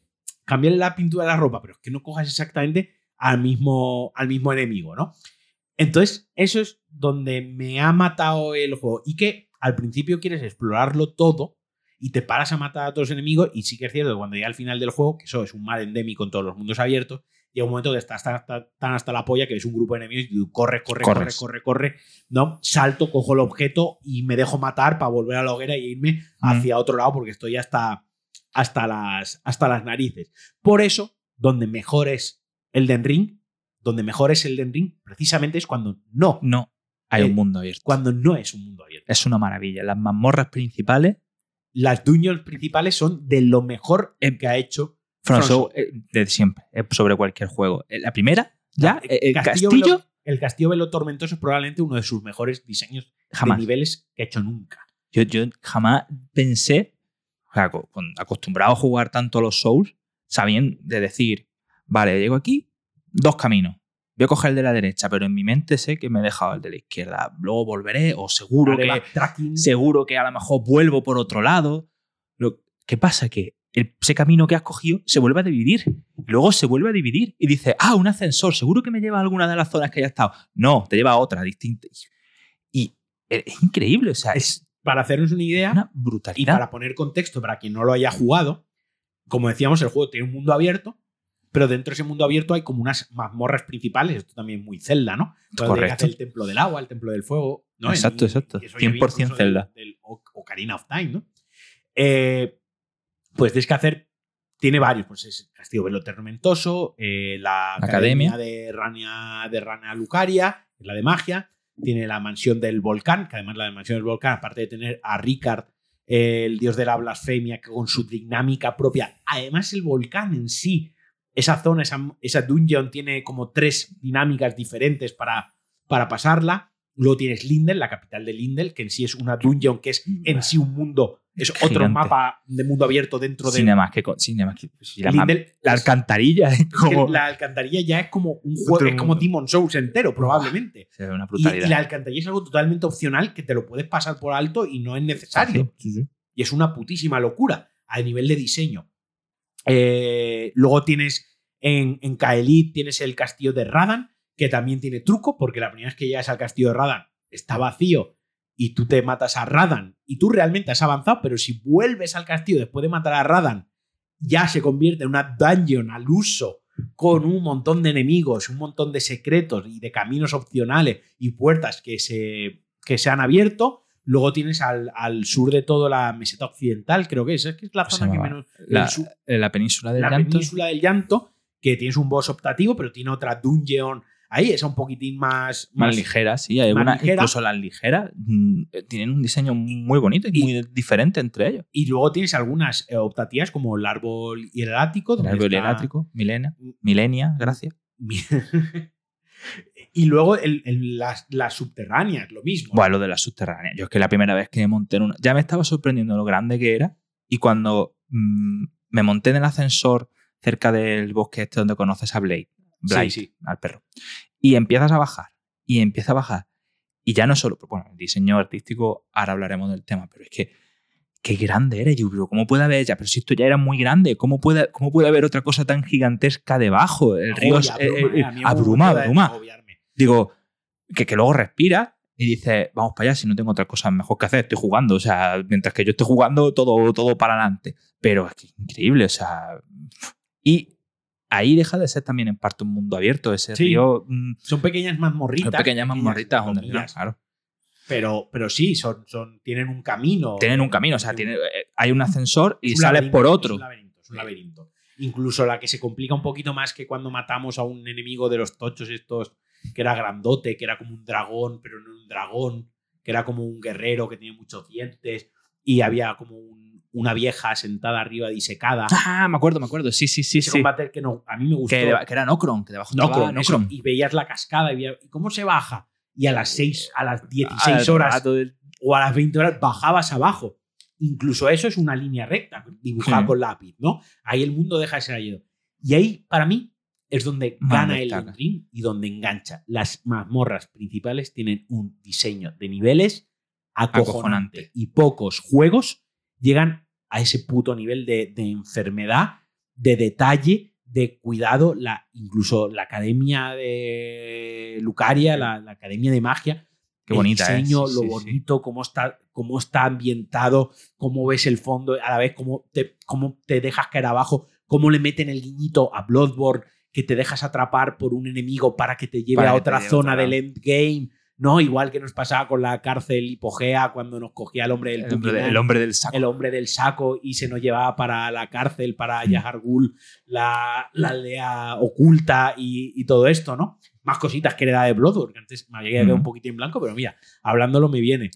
¿Cómo, cómo, cómo, hubiera sido el juego si en vez de un mundo abierto, que es muy bonito y nos gusta mucho, pero si en vez de todo el esfuerzo que dedicaron en hacer un mundo abierto, hubieran hecho un juego a, un, Dark Souls 4 más a luz. El tema está en que ya no cabía espacio para un Dark Souls 4. ¿No? No hay espacio. O sea, Dark Souls 3 ya mejora Dark Souls 1 y Dark Souls 2. Ya coge lo del 1 y lo del 2 y de, la, entre el 1 y el 2 hacen el 3 que es cojonudo. Pero es que ya para mí, honestamente, un Dark Souls 4, ¿qué más podía aportar? ¿Qué novedad? Ya es que el siguiente paso es cambiarle el nombre y, cambiar el estilo de juego a un mundo abierto. Es que era la evolución. La evolución sí, la entiendo, pero.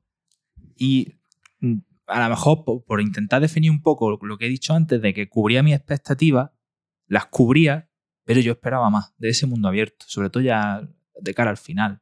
Con el tema de la repetición. Sí, ahí yo te, te doy la razón, te doy totalmente la razón, pero es que al final creo que es la, hacer otro juego lineal ya no tenía otro juego lineal ambientado como Dark hmm. Souls, digo, insisto, ¿eh? podían hacer Bloodborne 2, pueden hacer Sekiro 2, pueden hacer el próximo Armor Core, que van a hacer un Armor Core, yo estoy contentísimo con eso, y pueden hacer muchas más cosas, pero obviamente la, dentro de Dark Souls pues ya habían llegado al cenit, además Dark Souls 3 cerraba el lore de Dark Souls 1 y arreglaba, tapaba los huecos de Dark Souls 2, ¿no?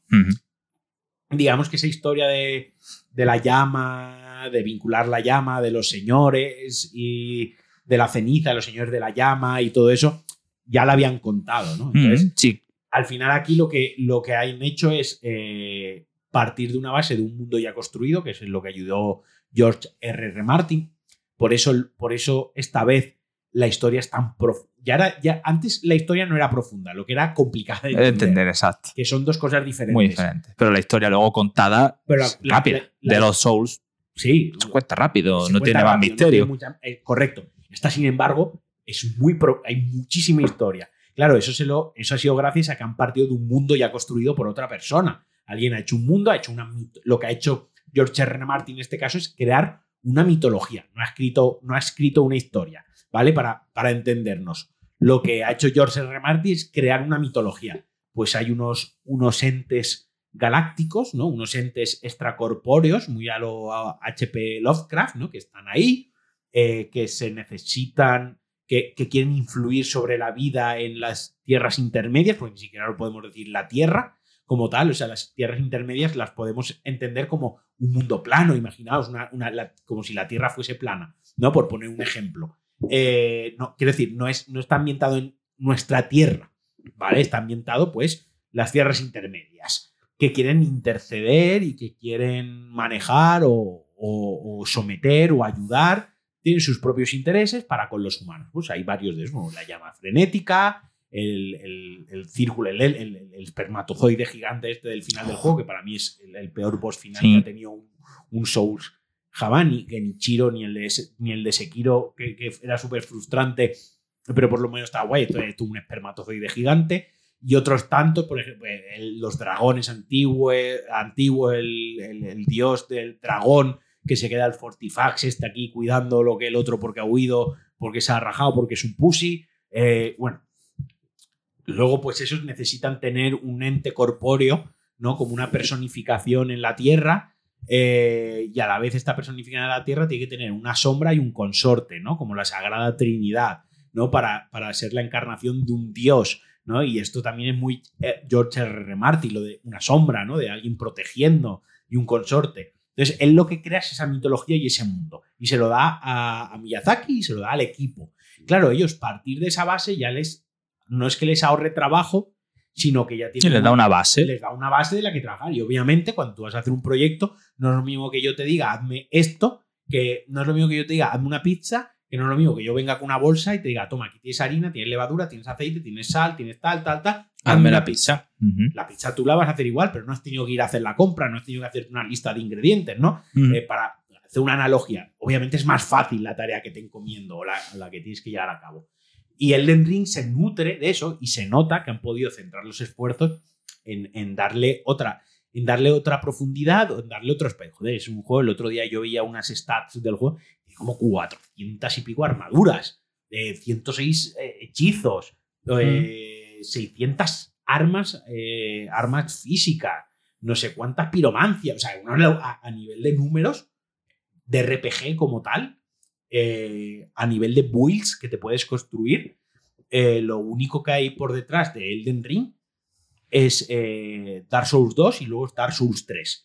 Es en ese orden. Las, de las lo, lo, sé, esto no me estoy marcando un triple, lo sé porque lo he revisado, mm. lo he contrastado y el número de builds que te puedes hacer, o la variedad de builds en base a la cantidad de objetos, armas, armaduras, magias y habilidades, es en ese orden, ¿vale? Y me ha dado la sensación también de que las armas, por el concreto las armas, ya no sé tanto las magias, pero las armas son, eran muy diferentes entre ellas, mucho más de lo que llegaban a ser en otros Souls. Sí. Muchísimo más, incluso las mismas, incluso te encontrabas una katana que calaba con destreza y veneno. O sea, veneno, sí, la, bueno, la que, la que metía veneno. Sí, la de arcano es la de río de sangre. Había una que era de no sé qué de serpiente que metía veneno.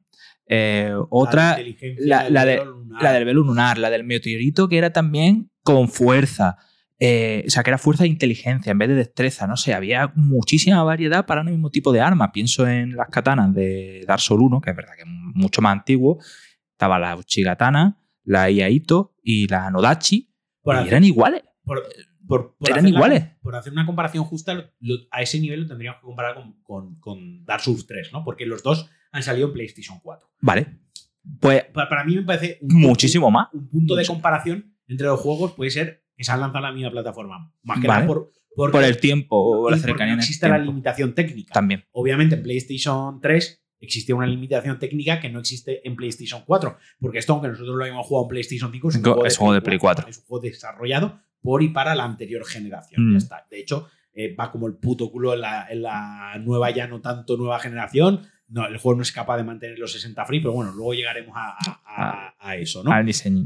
Pero la verdad es que tiene una profundidad eh, y una, una, variedad de armas brutal, brutal, y que además premia mucho y además es muy benevolente, que en otros juegos castigaba mucho más, aquí es mucho más benevolente, tanto que te equivoques al hacer tu build, porque la puedes rehacer muy fácilmente. En los otros juegos también las podías rehacer. También sí, pero no, no, tan fácil. Pero no tan fácil. Por ejemplo, otra vez, Dark Souls 2, me venía en la cabeza, tenías que ir a las tres viejas del principio, las que tenían la cuchara de madera, darle no sé qué objeto que era jodidísimo de encontrar, jodidísimo, y ahí podías eh, rehacer tu build. Aquí, sin embargo, con que vencer a Renala, que es el, como el tercer boss o el cuarto boss grande que te encuentras en el juego, y coger unas larvas. lágrimas larvarias. lágrimas larvarias. A, patadas. A patadas. Y se pueden hasta comprar, te puedes rehacer la build.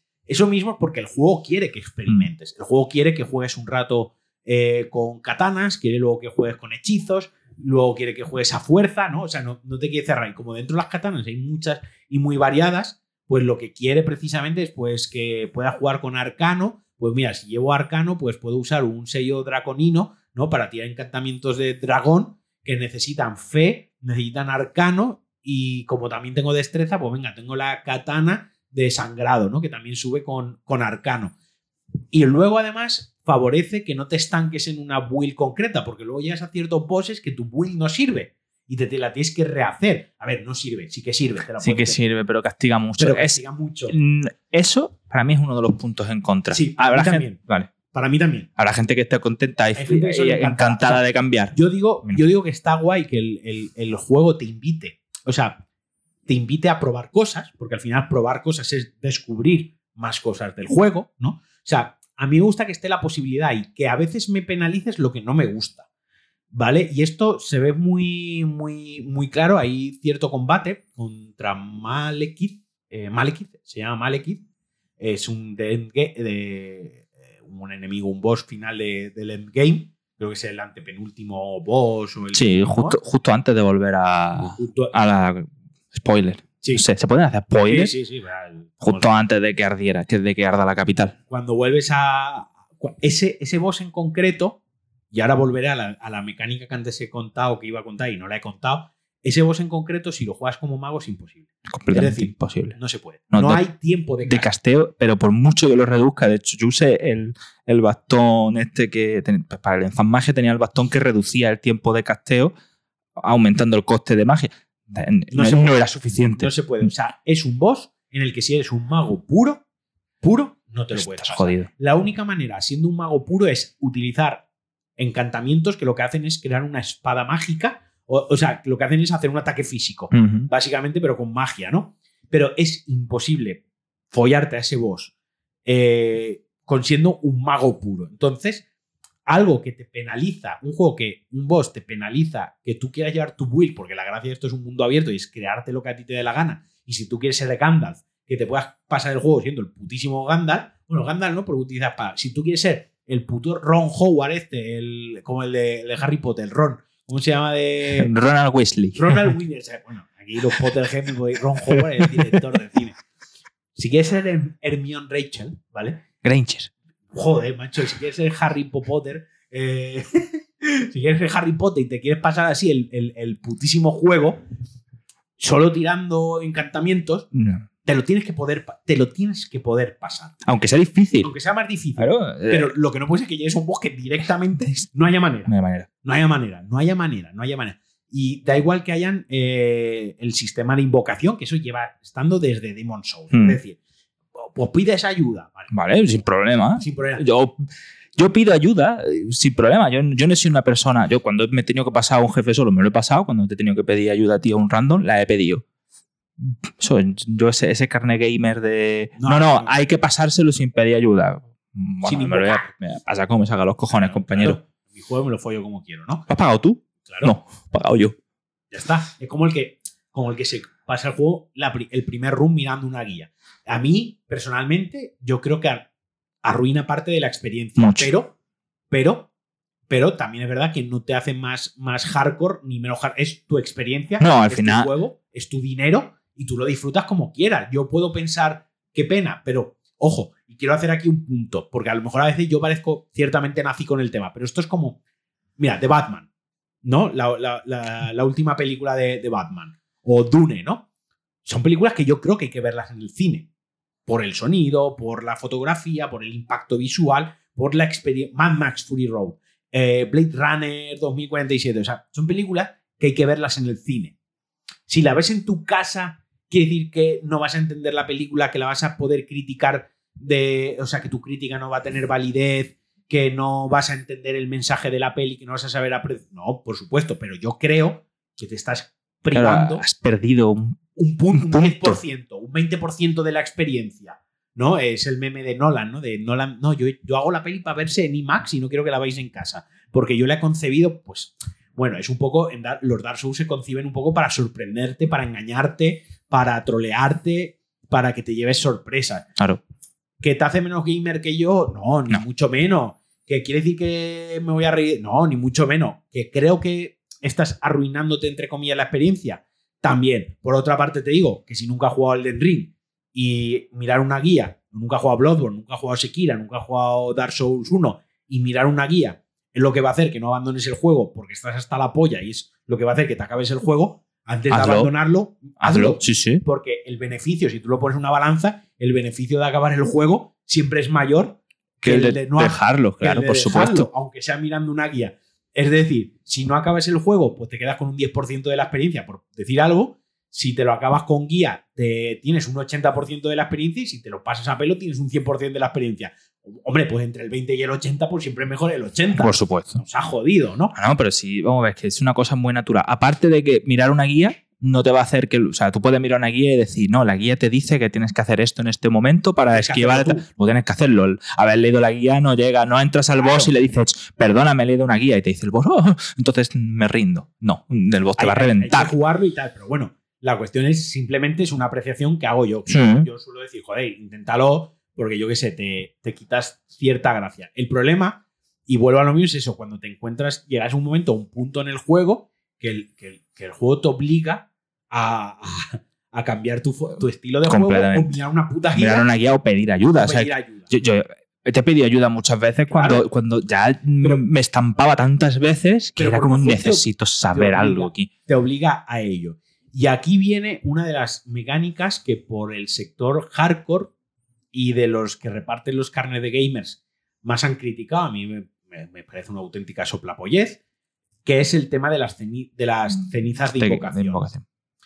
Eh, no, es que la ceniza de invocación hace que el juego sea más fácil. No es que si entras a un boss invocas una ceniza, no sé. Bueno, a ver, para empezar, no es un, no es un cheto, no es un hack, no es un mod, no. no. Es una cosa que se ha diseñado específicamente para que se utilice dentro del juego. O sea, el creador del juego quiere que lo utilices. De hecho, hay ciertos combates que, que, que casi que están diseñados, casi que están diseñados para que las utilices. Por lo mismo, te lo puedes pasar sin utilizarlas, te las puedes pasar invocando a un amigo. Si invocas a un amigo estos espíritus, básicamente esto es un, cuando entras, usas una cajita, digamos, usas un ítem que invoca, pues a lo mejor un lobo, o un guerrero, o un, personaje que es igual que al tuyo, o un halcón, o una medusa. Bueno, invoca a, a enemigos que hay en el juego, pero que los utilizas como aliados.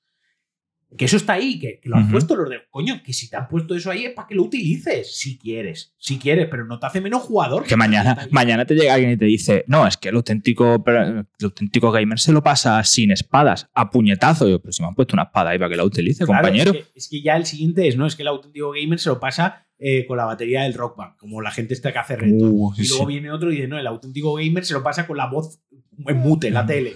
¿No? Y el siguiente dice, no, con, el, con, la tele apagada directamente. Claro, es que si nos ponemos así, eh, llegamos al absurdo y a, lo, y a, ser unos putos gilipollas. Dice, las cenizas de guerra están ahí. Eh, ¿Hay algunas cenizas de guerra que están rotísimas? Sí. sí. ¿Las invocaciones estas de los espíritus están ahí? ¿Hay algunos que están rotísimos? Sí.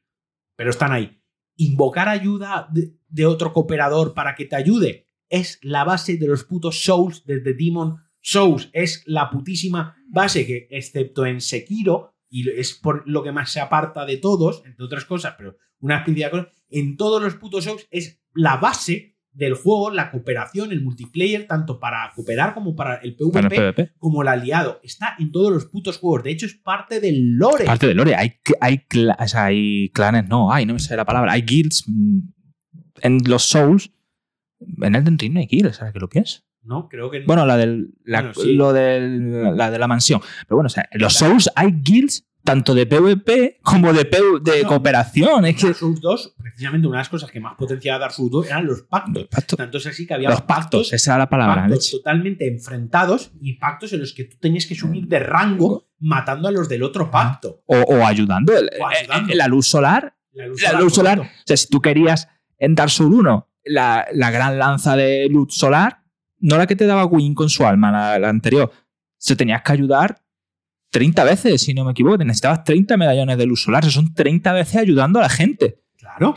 Mm, y, aquí, y aquí, precisamente en este juego, eh, quieren que ayudes y quieres que, quieren que pidas ayuda. ¿Por qué? Porque a ti cuando te dan una gran runa, de las que hemos hablado al principio del podcast, las grandes runas te dan unos, unos, unos buffos, ¿no? Hay una que te sube 5 puntos de nivel en cada stat. Hay otra que te sube 10 puntos de nivel solo en 3 stats. Hay otra que sirve para otra, bueno, diferentes mm, beneficios. Pero hay que activar la runa. Esto viene a ser la humanidad de los Dark Souls. Los Dark Souls, cuando morías, eh, te podías quedar en estado muerto, en estado hueco, y entonces utilizabas una humanidad, una efigie humana. humana en Dark Souls 2 y en Dark Souls 3 usabas una las no, era Ascua, sí, una de renacimiento o algo así, puede ser, no lo recuerdo. Yo tampoco, tío. Ahora mismo, tendría que buscarlo rápidamente. Pero bueno, la cuestión, que utilizas un objeto como para volverte humano. Estar muerto y estar humano, eh, pues ambos tienen beneficios y ambos tienen, tienen eh, contraprestaciones, ¿no? Tienen penalizaciones, ¿no? Por ejemplo, en Dark Souls 1, cuanta más humanidad tenías, más eh, rango de descubrimiento tenías. Tenía. Y cuanto más humanidad tenías, tenías también más defensa contra ciertos. ciertos contra, maldición. Contra maldición. Tenías más defensa. pero contra más humanidad tenías también, creo que te hacían más daño físico. Es decir, tenía como, como sus cosillas, ¿no? En este caso, eso se ha, se ha sustituido por arcos, como, como fragmentos del arco de Elden, ¿no? Es un objeto que es el objeto que más escasea en todo el puto juego. Creo que en el juego, creo que como tal en el juego, creo que hay 20. o sí, algo así. Y no, y no precisamente a pie de calle. No, se encuentra. Para farmearlos, la única manera que hay de farmearlos es, igual que en la saga Souls, de las ratas. De las ratas, con un drop bajísimo. bajísimo, pero es un guiño directamente a, a, los, a, la, saga. En los Souls tenía lógica, pues las ratas se comían a los cuerpos humanos y se comían su humanidad, por lo tanto dropeaban, soltaban humanidad, ¿no? Aquí lo han hecho, pues, básicamente más, yo creo que más como homenaje que como encajado en el lore, ¿no? Pero o la rara, o la única manera de conseguirlo, la otra manera, y es la fácil y es la rápida, es ayudando. Cuando yo te ayudo a ti y vencemos a tu boss, a mí me dan un arco rúnico. Es decir, ayudarte, aparte de darme, aparte de darme un montón de almas, aparte de que me puedan dropear una pieza de set o un arma que quiero. Aparte de eso, el mayor reward es que me den el puto arco rúnico, este, el, el fragmento del arco para yo poder activarme el mío y, son las vidas al, uso, serían como las vidas, ¿no? O sea, tengo 37 vidas. Si muero me puedo activar otro arco rúnico. Yo te ayudé tanto a ti y ayudé tanto a otros jugadores porque a mí la mecánica de ayudar a mí me encanta. Yo no pido tanto ayuda, no por nada, es una cuestión mía, no, suelo pedir ayuda, no porque no quiero que alguien entre y, ah, pido ayuda si es un amigo mío, pero pedir ayuda a un random no quiero que entre alguien aleatorio y me, me, joda, la, me joda la partida. ¿eh? Es una cuestión. No quiero que me trolee. Porque cuando tú pides ayuda, el boss, eh, los enemigos suben de nivel. Suben de nivel. Más vida y más fuerza. Entonces, hay un troleo que se ha puesto de moda que es: tú me invocas a mí y cuando entras al boss, yo me salgo de la partida. Y yo te dejo a ti con el boss con el doble de vida, a ti solo, ¿no? Gran troleo. Gran troleo. Bueno, total, que yo me gusta, pero ayudar, sin embargo, sí que me gusta mucho. Y yo hubo un momento que tuve como 87 arcos rúbicos de estos. O sea, ya me podía pasar el juego, podía morir las veces que quisiese, que yo no iba a morir ya en ese punto del juego, yo no iba a morir 87 veces. Ya, no, no, no, no, lo, no morí 87 veces ni con la Malenia Grecia esta, ni con Malenia. O sea, ni siquiera ahí morí tantas veces. Eh, entonces es el o sea, es una mecánica tan metida en el juego que el juego quiere. Quiere. Que lo vamos a, que de siempre, de siempre. Jamás entenderé la gente que ha tenido problemas con pedir ayuda. Que pases sin pedir ayuda si quieres, pero que, que, que, jamás digas que esa no es la forma, que esa es la forma de hacerlo, no pidiendo ayuda. Claro. Es todo lo contrario. Y de la misma manera, el juego también quiere que invadas, que es la mecánica PvP. Tanto es así que hay un, hay un premio en el juego bastante bueno si, si, si te dedicas a invadir, que es que cuando haces tres invasiones, eh, ganes o pierdas, te llevan directamente a tener una audiencia con Mog. Y eso se puede hacer en Liurnia. O sea, ya directamente. Eh, entonces, claro, es un reward, como está muy oculto, ¿no? Es muy deep, es muy rebuscado, pero está ahí. Yo me estoy quedando loco ahora mismo. Sí, sí cuando sales al Necrolimbo, el tío que hay así con la sábana blanca que va todo. Sí, el primero este. Que lleva sangre. Ese, es verdad. cuando te lo encuentras en Liurnia, luego te da el, dedo doblado rojo para que invadas. Y te dice. Eh, sé que se ríe de ti primero, al principio porque no tienes doncella. Eh, te invádeme y te dice invade y vuelve a hablar conmigo. Cuando haces tres veces, te da un sello, un objeto que al utilizarlo te manda directamente a, a Moj. Pero no donde empezamos tú y yo, que nos, los albináuricos, estos, los cabezones, el lago. No, no, no. Ya te manda a las escaleras que subes para, para donde están los tíos que explotan, los zombies. Te deja donde los zombies, tío. Tía, qué fuerte. Y eso se puede hacer desde el principio. Es un reward muy grande que te ahorra muchas horas de juego, que te ahorra mucho, que te lleva al endgame directamente para lo bueno y para lo malo. Eh, y es para que promover la dinámica de que tú invadas también, ¿no? Tú y yo nos hemos quejado muchas veces de que en las permitir invasiones debería ser algo optativo. Deberías tú decir sí o no, porque hay veces que el, online va como el ojete. Hmm. Y hay veces que hemos estado media hora para intentar invocarnos el uno al otro y no hemos podido. No hacíamos ni poniendo contraseña ni activando. Hemos llegado a mirar gilipolleces. Impresionante, vamos. O sea, si decimos las, las pachamamas que hemos llegado a hacer, y además pasa una cosa, cada vez que funcionaba algo, te creías. Creíamos que era eso.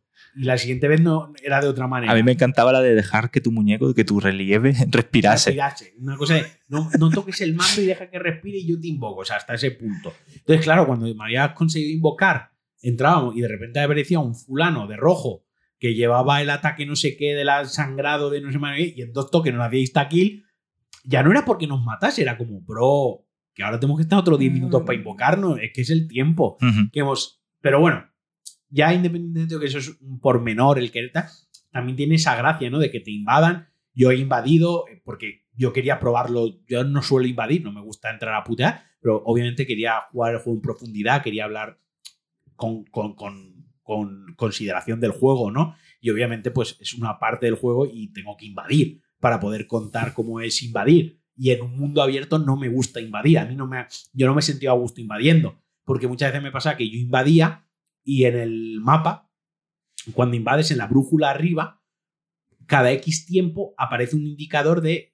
el, hacia dónde está el, otro jugador. Pero es cuando, por ejemplo, si te estás quieto, eh, no te lo muestra. Es cuando el jugador se mueve o hace ciertas acciones, te lo muestra. Pero claro, yo iba hacia allí y a lo mejor iba en esa dirección y no estaba. Y de repente me marcaba otra. Y, me, y a lo mejor estaba 10 minutos buscando al tío y no lo encontraba. Y era un seto y era un seto. O a lo mejor estábamos corriendo en círculos. A lo mejor estábamos corriendo en círculos. Pero, eso no es divertido. Mm. El juego, sí que es verdad que el juego hay como ciertas áreas para PvP. Que si tú le das al mando y le das a L1, te muestra unos círculos donde hay PvP. Y hay una zona, por ejemplo, en, el, en, el, en lo que aquí actúa de Nexo, que es la mesa redonda, que es otra cosa que a mí en comparación a las, al mm, resto de juegos no me gusta. Un poco pobre. Un poco pobre. Además, separada. A mí lo que menos me gustó fue que, las, que las separase. Por mucho que luego te encuentres el guiñito en Leindel. Sí, pero eso ya lo hace Dark Souls 3 cuando encuentras. Y Bloodborne también. Y Bloodborne también. Sí, no, no, lo suyo hubiera, lo suyo hubiera sido un Mayula. Un Mayula, eh, que es el mejor nexo. Que Sin ninguna duda. Y el mejor. Y el, y el, mejor Heraldo. Y el mejor Heraldo. Yo siempre lo defenderé. Aquí sí que es verdad que la mesa redonda queda como un nexo muy vacío, muy triste, en el que desaparecen personajes sin demasiado sentido. Yo estoy pensando en el primer nexo, en el, en el nexo como tal, que se llama el Demon Soul. Nexo. Mm. No, era, no era el burgo de los no muertos, no era. No, era el Nexo, era Mayula, no te, era el Nexo, donde había NPCs hasta en el tercer piso. O sea, mm. tenías que buscarlo con las escaleras, se mataban entre ellos. Aquí solo hay un NPC que mata a otro y es parte de la main es de, la, de, su side quest. Eh, no es como, por ejemplo, en Dark Souls 1 el, joder, se me ha ido el nombre del tío este que va todo de latón, el que... Sí, que luego está muerto en Nuevo Londo. Sí, mm. eh, que si lo dejas te mata la guardiana de fuego y esa hoguera... Ah, no, entonces ese no era el que yo decía. Eh, eh, joder, es que hace muchos años son demasiados personajes. Y son sí, ya se lo rescata en la, en la parroquia. En la parroquia de, los no muertos, cuando sube a la gárgola, le abres la puertecita y lo. Y, luego lo, invades tú en Anorlondo. Con, y se te sienta mirando todo el rato a la guardiana de la, de la hoguera y está todo el rato mirándolo, mirándolo. Y si lo deja a mitad del juego, cuando ya a, a Norlondo, coge y te mata la guardiana y por lo tanto te quedas sin la hoguera. La más tocha. La más, sin la hoguera más importante del juego, porque ya no puedes hacer viaje rápido ahí. Porque en Dark Souls 1 el viaje rápido se desbloquea a mitad, del juego. Entonces ya no puedes hacer viaje rápido ahí, ¿no? Aquí me ha faltado eso. Eh, en Dark Souls 3, eh, lo mismo. Hay uno que te los va matando de poquito a poco. En Bloodborne, en Bloodborne, tiene la dinámica de que hay que saber a qué enemigo, a qué NPCs mandarlos según a qué zona, porque uno te puede matar. Bueno, tiene como ahí una pequeña dinámica ahí, hmm. ¿no? Pero siempre, y además, y en Demon Souls, sobre todo, había como dos pactos enfrentados que estaban en el nexo y uno te encargaba que matases a otro NPC, subías arriba y te decía, veis y mátalo bajabas al debajo y en lugar de matarlo hablabas con él y te decía, ah, ¿te ha dicho que me mate? Pues si lo matas tú, eh, te doy esto. Subías, lo matabas, entonces su amiga o su guardiana, su eh, discípula estaba al lado y te atacaba y tenías que luchar contra... O sea... Estaba muy conseguido, incluso, incluso estando por incluso siendo estando separado, digamos, del mundo, eh, iba como más a lo básico, a lo mejor, como un poquito más concreto de lo que va eh, esta mesa redonda llena de tanta gente que, que, yo hay gente que no he vuelto, que hay gente que no volví a ver, que vi una vez, ya no, ya no vi más. El, eh, no, miento, sí lo vi. El sacerdote este que luego iba buscando a la máscara dorada. O el otro, el, el que luego acá a la mansión del volcán, que, quiere matar a los de la mansión del volcán. Es que hay, hay tantas cosas que eso es una de las cosas que me ha fallado un poco que eh, la mesa redonda era demasiado caótica. Yo estaba ahí como muy de paso. Yo, estaba ahí haciendo lo mismo que ellos, que, ellos significaban para mí. Nada. O sea, gente de paso. En plan, me tendrían que ver, ya está el Majara este aquí. Digo, ¿y, tú qué? Adiós, no me, no me importas. sí, sí, es verdad, verdad. La, única que tiene así un poco ya es FIA. Es FIA. Que te mm. da uno de los finales y que tiene cierta lógica. Pero el resto sí que es verdad que, que tiene, es muy flojo. El Nexo en este juego es, uno de los puntos, eh, para mí, más reprochables del juego. Por además, sobre todo, lo que no me gusta es que esté totalmente separado, mm. ¿no? Que no tiene, no tiene muchísimo sentido. Y no sé qué me estoy, estoy mirando así un poco de reojo. Nos queda, pues, por ejemplo, hablar del apartado técnico, que para mí es otro talón de Aquiles de, sí, pero, juego. Pero ese, yo personalmente mm, como que se lo perdono, bueno, el apartado técnico eh, de jugabilidad, quiero decir, pues muchas veces un poco, mucho más currado que lo era en Dark Souls 1, pero a veces se nota un poco más, más clunky, mucho la, el tema de armas, eh, no, no, sé, no es un combate mm, súper super bonito, súper coreografiado, no sé cómo pueden ser muchos combates de otros juegos de hoy en día, pero aún así eso como que se lo perdono un poco Sí que lo que no entiendo es que a día de hoy eh, el juego no sea estable, 60 FPS. para mí un juego que es de Play 4, porque este juego es de Play, 4, o de Xbox One, me da igual. Un juego de Play 4, que cuando lo portean a PlayStation 5 no es capaz de estar estable a 60 frames, ni con... Ya no te digo, mira, me da igual que no, que no vaya a 4K, que me lo pongan a 1080, pero que vaya a 1080 a 60 frames estables todo el puto juego, para mí eso no tiene perdón. Y que si lo pones en modo resolución, si lo pones en 4K, directamente tiene frame rate desbloqueado. Hace lo que le sale la polla. Mm. y, el popping algunas veces, tío, en el césped. En el césped. O sea, es como. ¿qué, mundo, ¿Qué mundo abierto tan bonito? matorral. Es absurdo. Tío. Que, que, te vendiesen las consolas de nueva generación con los discos, los discos duros de alta velocidad que iban a evitar el popping, iban a evitar las cargas, iban a evitar tantas cosas que este juego tenga esos problemas. Y además popping de matorrales debajo de tus pies, porque si me dices que está apareciendo a 500 metros en la distancia, Pues todavía, pero es que estás, es que estás andando y está cargando texturas debajo de tus pies. Pero es que el problema incluso, porque ahora dirá alguien, eh, pues las consolas, pero si lo juegas, pero es que da igual, es que aunque tengas un PC de la NASA, aunque tengas un ordenador de la NASA, el juego ni siquiera es estable a 60 frames. O sea, ni siquiera está optimizado para que con el mejor ordenador del mundo el juego sea estable. Eso es porque, porque pues eso, está mal optimizado, está mal depurado el código en el apartado visual, el motor gráfico, muchas cosas que se resumen otra vez en la optimización, ¿no? Y para mí eso es un punto muy castigable. Yo lo siento mucho. En 2022, en 2022 ya está bien de perdonarle a Front Software que sus juegos técnicamente sean justitos porque el diseño artístico es la hostia. Cuando has hecho dos juegos donde el diseño artístico se te caen las pelotas al suelo, se lo perdonas. Pero cuando ya llevamos eh, uno, dos, tres, cuatro, cinco con Sekiro 6, joder, que Sekiro sí que es estable. Sekiro sí, pero porque el juego lo necesita. Hombre, si Sekiro no. fuese estable, ya directamente nadie se hubiese pasado, ¿vale? El Sekiro, ya digo, es un poco la excepción, hay que cogerlo a veces con pinzas para ciertas cosas. Pero, joder, después de seis juegos, no podemos seguir excusándote en. Eh, es que luego el diseño artístico es increíble. Mm. Esto, es como, esto es como el niño eh, de la EGB que suspende con un 4 pelado siempre y tú le subes al 5 y lo apruebas porque es muy buen niño, porque hace los deberes, porque no da problemas en clase, porque, es, porque atiende, porque no es gamberro, porque es educado, porque se trata bien a sus compañeros, ¿no? Tiene todas esas, pero luego el examen coge y lo suspende y te saca un 4.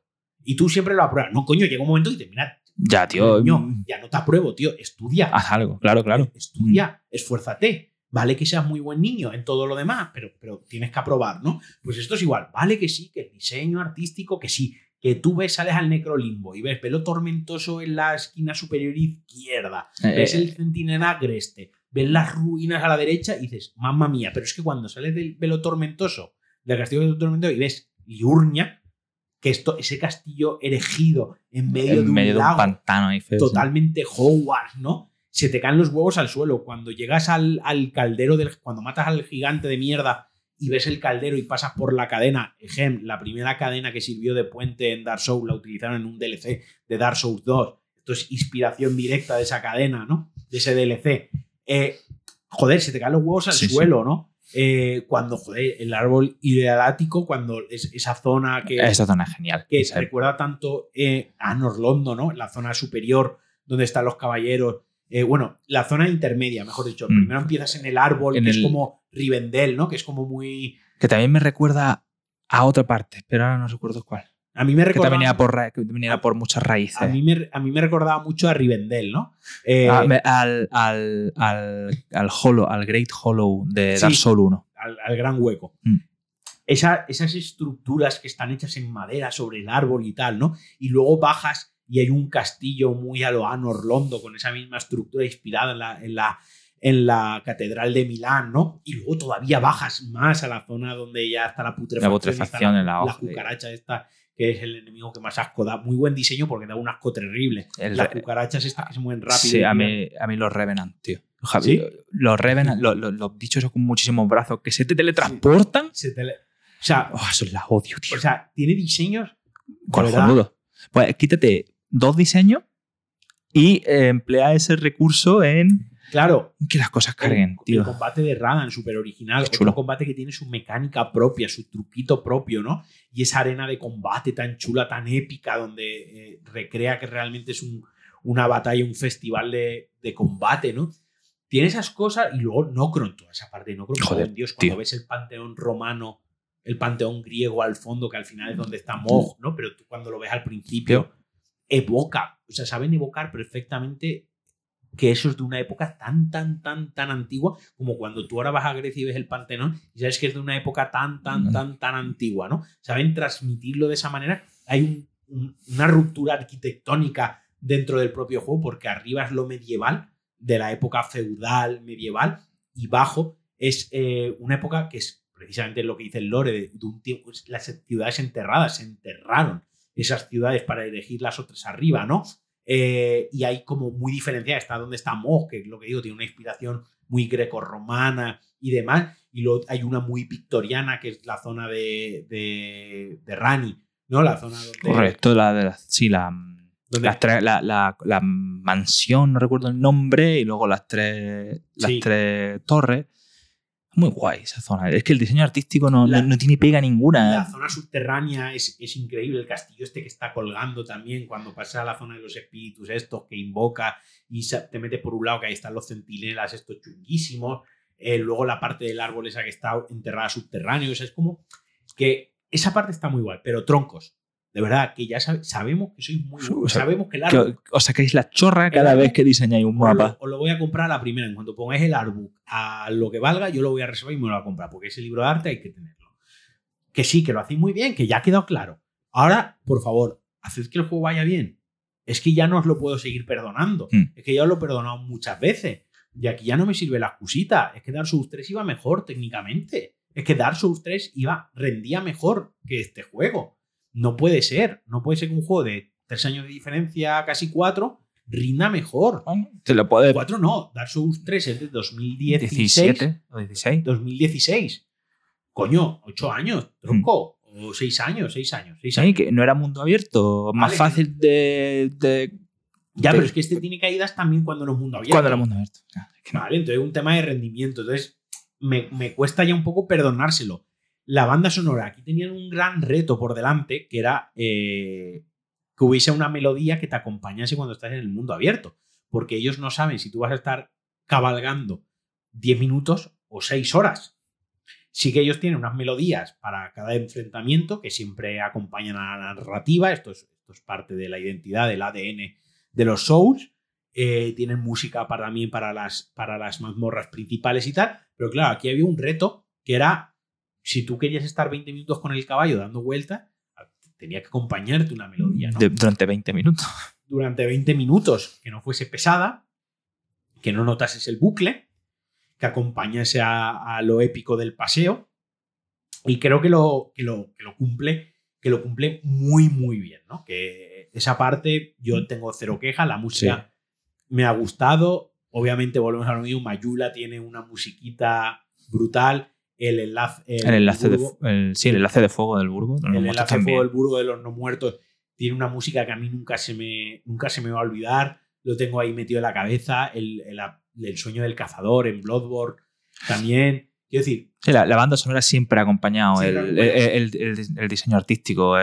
Aquí, sin embargo, pese a ser muy buena, no hay ningún tema. Ah, bueno, salvo dos o tres temas, tengo dos o tres temas en la cabeza de enfrentamientos, pero ya está, no hay ninguno más que yo tenga que diga, hostia, esto se me queda para toda la vida ahí como... Y mira que le metió 150 hmm, horas. Pues también, son, también serán muchísimas más. También serán muchísimas más. Eh, y ya me queda, nos queda, nos queda por, por tratar un poco el tema de armas, hechizos, encantamientos, lo roto que está lo arcano, lo inútil que es el veneno, los rebalanceos que han hecho, eh, la magia también está rota, es un juego que yo creo, yo creo que no invita a que te hagas una build de fuerza pura. Pura, no. La típica build de vitalidad, aguante y fuerza, el juego la penaliza muchísimo. Aunque he visto por ahí mucha gente con un espadón en cada mano. Sí, sí, sí, claro, pues si eres, si eres bueno jugando, suples, suples las dificultades que te pone el juego, pero sí que es verdad que el juego premia muchísimo más que utilices la magia o utilices el arcano a que utilices el veneno o a que utilices el arco o que utilices un ultra espadón al menos en el, en el, en el early game, ¿no? En el principio del juego, los espadones y tal. Creo que es un juego que, ya te digo, quiere que, creo que quiere que utilices más encantamientos, más magias, más piromancias, eh, que juegues más por esa parte de hacer cosas espectaculares en pantalla que el simple hecho de... Eh, de dar hostias. De dar hostias y, y, ya está. Yo me lo pasé con una build de destreza e inteligencia que luego mutó también a, Arcano, porque yo he acabado el juego con nivel 193, o sea, he tenido muchos niveles, he tenido muchos puntitos para subir. Y obviamente al final yo tenía un, un, personaje bastante versátil y bastante completo. Pero sí que me da la sensación, por una parte hay una cosa que me gusta mucho, que es también heredada de Dark Souls 2 y mejorada en, en, en Elden Ring, que es el tema de las, del dual wheel, ¿no? Cuando aquí te pones dos armas de la misma clase, o sea, dos katanas, dos lanzas, dos ultra espadones, lo que sea. Con R1 atacas con la mano derecha, lo que sería el ataque normal y corriente, pero con L1 haces un combo especial si, insisto, si llevas dos armas de la misma categoría. categoría. Tú siempre, ha existido la Dual Wheel. En, en Demon Souls ya existía y en Dark Souls también existía. Lo único que cuando atacabas con R1 Eh, con un. Sí, no, había ningún beneficio, añadido. Sí que es verdad que en Dark Souls 2 es donde empezaron a poder. Podías atacar con dos armas de la misma. Dos armas de la misma clase. Tenías unos beneficios como un 30% más de daño, un menos consumo, eh, menos consumo de estamina, tenía un set de movimientos diferentes, ¿no? Y aquí ya esto lo potencian hasta el extremo que tiene coreografía súper chulas y te ponen dos lanzas, por ejemplo, eh, pega unos saltos, hace unos ataques en salto chulísimos, ¿no? Eh, creo que esa parte está muy bien potenciada. Es un juego que invita mucho a que utilices el, el ataque con salto, está roto. O sea, atacar saltando está roto porque le rompes la postura al enemigo. Muy fácilmente. Muy fácilmente, lo dejas vendidísimo y le quitas muchísima vida. Creo que como han introducido la mecánica del salto, la han potenciado como para que la utilices demasiado, ¿no? Como para que te apetezca mucho usarla y si no, lo no la usas mucho para recordarte que está ahí, ¿no? En plan de, joder, pues salta y atácale que ya verás qué fácil es el combate así, ¿no? Yo, recuerdo que empecé a saltar ya una vez casi, casi al final del castillo del Vero Tormentoso. O sea, decir, hostia, que se podía saltar, no me acuerdo. O sea, caso que estaba saltando todo el rato porque te obligaba la mazmorra a saltar, pero luego para atacar nunca ponía el chip Dark Souls y no se me ocurría que, que, eso era una posibilidad. A mí me preocupa mucho cuando, cuando hagamos el reto este que te propuse, que es el de sacarnos el platino del Dark Souls 1, me preocupa mucho cómo lo, cómo lo voy a llevar el hecho de ya no tener un botón de salto, ¿sabes? O sea, me, da un poquitín de, de, apuro a ver qué tal va a ser la vuelta atrás, porque sé que, por ejemplo, si yo me pusiese ahora a jugar Bloodborne, no me daría miedo hacer una vuelta atrás porque no necesita el salto porque tiene la esquiva. Hmm. Tiene una dinámica muy concreta. O Sekiro, que sí que tiene salto, pero en realidad tiene otra dinámica que es la, de, la del parry, parry, parry, ¿no? La del bloqueo en el, perfect timing. Es un juego, yo siempre digo que Sekiro es un juego musical, es un juego de música, de ritmo. Pero claro, con otros Dark Souls, yo no sé si voy a echar de menos el botón del salto, el, tener que correr, a ver, que tiene su gracia, ¿no? En Dark Souls sí que se puede saltar, que es vas corriendo con el círculo sí, y le das otra vez al de rodar Sí, pero jamás. Ya hace un saltito. Pero eso jamás se usa en ataque. en ataque, el ataque en salto de los Dark Souls es vas corriendo y en carrera le das al de atacar, entonces hace como una animación de saltito para, para atacar, ¿no? O le das adelante y ataque y hace una. Pero ya son animaciones mm. concretas de cada arma y hace un pequeño ataque en salto, pero no es saltar y luego darle al de atacar, ¿no? Es como, es como la patada, ¿no? El poder. Aquí yo no sé cómo se da una patada, aquí yo sé que se pueden dar patadas, sé que se pueden dar patadas, pero ¿La patada no es una ceniza? La patada es una ceniza. ¿Es una ceniza? Ah, sí, pues bastante seguro. A mí, la patada, yo era una cosa que yo en los Dark Souls siempre he usado hmm. muchísimo la patada. Para, romper guardia. Para, quitar la guardia, o para, si me he quedado sin, para quitármelo de encima y poder curarme, ¿no? Y aquí no lo, no, aquí por ejemplo, pues no la sabía usar, pues una ceniza y lo, y lo han puesto como en un plano más secundario. De hecho, hasta, el mismo parry de los escudos era una ceniza también. Una ceniza, claro, porque el parry era una dinámica en los Dark Souls que al principio se usaba mucho, pero conforme avanzabas en el juego cada vez bloqueabas más porque tenías más estamina y más estabilidad y cada vez era menos útil el parry. Aunque en Dark Souls es que ya nos estábamos metiendo en, otro, en, el, otro, pero aunque el juego te forzaba a usar el, el parry, ¿no? La, la cuestión es que aquí es como que le dan esa versatilidad para que utilices el salto, para que no bloquees tanto, para que ruede. Por ejemplo, es el primer juego de la saga que te permite curarte a la vez que te mueves. Bueno, en Bloodborne te podías, sí, Bloodborne, te, podías muy curar, pero muy despacio. Aquí no, aquí te puede beber, aquí puedes meterle el chupito al Jaggermeister mientras te. En Dark Souls 3 A mí me suena que te quedabas parado. Sí, ya ¿eh? no me acuerdo, tío. A mí me suena que. ¿Y, con las hierbitas del Demon?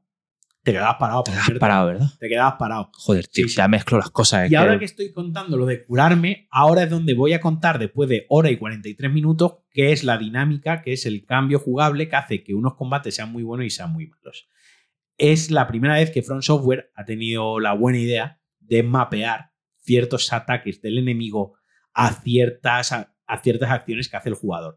En, ataque en el combate contra Malenia, eh, Blade of Mikela, ¿no? espada de Mikela, cada vez que le das al cuadrado y te curas, ella siempre hace el ataque de estoque. Siempre y todas las, cada una vez que te curas, hace el ataque en estoque. Eh, esto hay varios youtubers que lo han demostrado, que lo han enseñado, de el combate de simplemente esquivarla, tomar distancia y cada vez que que le dan al de curarse, ella hacer el mismo ataque, ¿no? Y esto están en todos los bosses. Todos los bosses eh, tienen ciertas acciones como para penalizar, por ejemplo, eh, rodar mucho, ¿no? En lo típico de ruedo, ruedo, ruedo, pues hay ciertos enemigos que cuando ruedas tres veces seguidas, pues te, mete un ataque que ya no lo, que el, la el, cuarto rodar ya no lo esquivas. O si ruedas hacia la derecha, el tercer rodar tiene que ser hacia adelante. Si el cuarto rodar es hacia la derecha, te lo mete también, ¿no? Eso está mapeado, eso está programado. Claro, eso en un combate contra el de, el de Malenia lo hace tan espectacular porque no quiere, aparte es un enemigo que te, se recupera vida cada vez que te ataca, ¿no? Entonces, él, es un hecho que dice, bueno, si me curo, me ataca y recupera vida. Es decir, en realidad, a quien estoy curando es a ella. ella. Cada vez que me curo yo, lo que tengo que hacer es no curarme, esquivar bien sus ataques y así la podré matar. Porque ni ella me pegará y recuperará su vida, ni yo necesitaré curarme. Esto es espectacular cuando sale bien en un combate de este estilo. En su cabeza.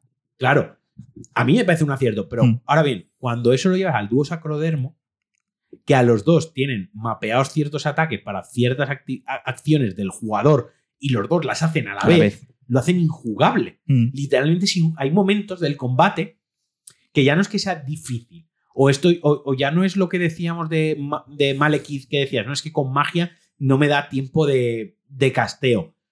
No, es que aquí directamente es que te atacan de tal manera a los dos que es imposible, porque con Malekith, bueno, si eres mago y no te da tiempo de casteo, por lo menos puedes estar 20 minutos esquivando, esquivando ataques. Hasta que tenga un hueco de darle un castañazo. O no, o nunca. O mm. infinitamente tienes una partida en la que solo haces que esquivar ataques suyos. Pero contra el dúo sacrodermo no puedes esquivar ataques. Eh, les puedes tirar una bomba de sueño, dormir a uno y zurrarle al otro. Pero claro, si no tienes las bombas de sueño porque no has conseguido el manual que se consigue, súper optativo eso, me cago en Dios. Eso no es algo. Eh, no debería ser algo obligatorio. No debería ser para algo nada. Tan, rebuscado. Eh, hay momentos en los que directamente ahí el juego se vuelve injusto. Es ese 10% de injusticia eh, del que hablábamos al principio del podcast que, que, tiene, que tiene el Den Ring, ¿no? Que el juego es injusto. Hay otro momento, hay un gigante que tiene, tiene. El juego tiene varios teleports, eso está muy guay. Tiene varios teleports de troleo que abres un cofre y te lleva pues, a una mina con cucarachas, o te lleva a una torre con un gigante que te revienta. Pues, por ejemplo, en el gigante este que te revienta, a mí me ha pasado de ir a coger un ascensor, un elevador que hay, estar ya bajando el ascensor, él estar detrás de unas puertas, pegar un espadazo y que un, un hachazo y que el hacha atraviese un clipping con la puerta y el suelo y yo ya bajando el elevador me zurre y me quite media vida. Eso es injusto. Eso es un problema de programación. Eso ya no es que yo he fallado, no. yo me he ido, estoy bajando un ascensor, no puedes atravesar paredes con tu hacha, eso no, no, no es posible. Si no puedo yo, no deberías poder tú. claro, si yo no puedo tirarte una magia a través del ascensor, tú tampoco podrías, ¿no? Entonces, bueno, pues son esas cositas que, que tiene el juego y que para mí eh, me dejan con ese sabor que es un juegazo y bueno, lo mío son 150 horas de mi vida no, yo no empleo 150 horas en algo que no, que no, me te gusta, está clarísimo. Obviamente, ¿no? Eh, pero que digo que me deja con ese, ese que no para mí, si tuviese que poner una nota, e insisto, no me gusta poner notas, estaría más cerca de un de un 7 que un 10. Sí, eh, sería más un 8. Yo le pondría un 8, sí. Sería más un 8 que un 9. Mucho. Para mí estaría ahí en el 8, 8 y medio, más o menos, ¿no? Eh, porque al final, entre los fallos técnicos que están ahí, entre la reutilización de muchas mazmorras y muchos bosses que les han cambiado el nombre y un poco el lore, pero sigue siendo exactamente lo mismo. Eh, entre el lore, el lore sí que es mucho más profundo y está currado y es muy interesante, pero por ejemplo, cada pieza de set que coges, tú antes te leías la descripción y te aportaba muchísima información. Claro, ahora hay tantísimos objetos dentro del juego que no pueden hacer una gran descripción a cada objeto. Entonces hay muchos que los coge y directamente la gracia de entrar al menú a leerlo es una pérdida de hmm. tiempo porque no te está, no te está aportando nada. Aquí, aquí es donde digo lo de que ha cubierto mis expectativas, pero que esperaba mucho más. Claro. ¿El mundo abierto, el mundo abierto ha cubierto mis expectativas? Sí. Que, pero ya que te quieres desmarcar de los Souls haciendo un juego que bebe, por supuesto, de lo que ya tienes, pero tan distinto, ponme un diario un, registro, un, un glosario, eso lo hemos hablado muchas veces. Hay tantas quests y quieres que no me las pierda, quieres que investigue, vale, pero dame un glosario, dime cómo voy en cada una de las quests. Que, eso no es los Souls, ¿vale? Pero si es que no esto no era el Den Ring. Claro. Pues entonces, ponme un diario. Es que si en Sekiro ya no te podías crear un personaje, ya tenía, ya hablaba, tu personaje ya hablaba, eh, tenía líneas de diálogo, en una historia cerrada, como digo, no te, creaba tu propio personaje, ya no, ya no cambiabas todo el paradigma de, del juego. Coño, aquí también lo puedes hacer, por eso lo llamaste Sekiro, por eso en Bloodborne solo había un escudo, bueno, hay dos escudos en Bloodborne, uno de madera y otro en el DLC. Pero por eso no había escudos, lo cambiasteis para que la gente esquivase, ¿no? Eh, por eso no había maná y había balas de mercurio, por poner un ejemplo. Quiero decir, que vuestras propias reglas, vuestras propias normas las habréis roto muchas veces. Cuando habéis querido, a, favor de un cambio en la jugabilidad, estupendo. Entonces, aquí hubiese molado que hubiese un diario. Mira, es más, te lo pongo así de esta manera. Para el más pureta. Porque yo, porque yo me veo aquí donde está la argumentación. No, es que aquí es donde entra la comunidad para que la gente se ayude, para que la gente cree guías en internet, todo lo que tú quieras. Pero si yo no quiero entrar en una comunidad, si yo no quiero hablar con nadie porque, porque la gente me da asco y quiero jugar yo a mi puto rollo, ¿por qué, ¿por qué no?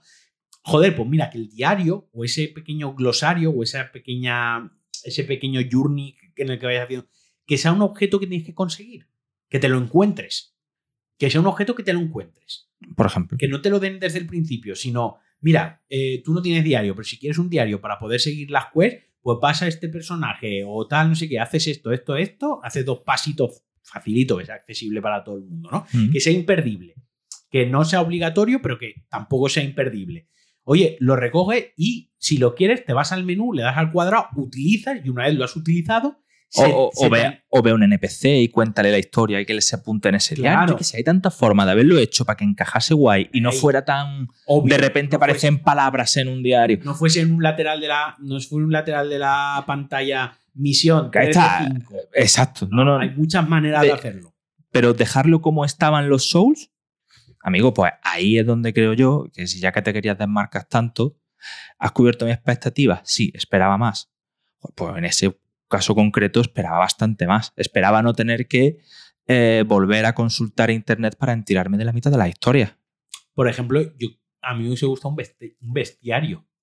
Un bestiario porque con tantas historias ya que hay aquí de arcano, de fuego, de no sé menos, de putrefacción, de maldición, de no sé menos, hay muchísimas cosas, hay muchísimas horas.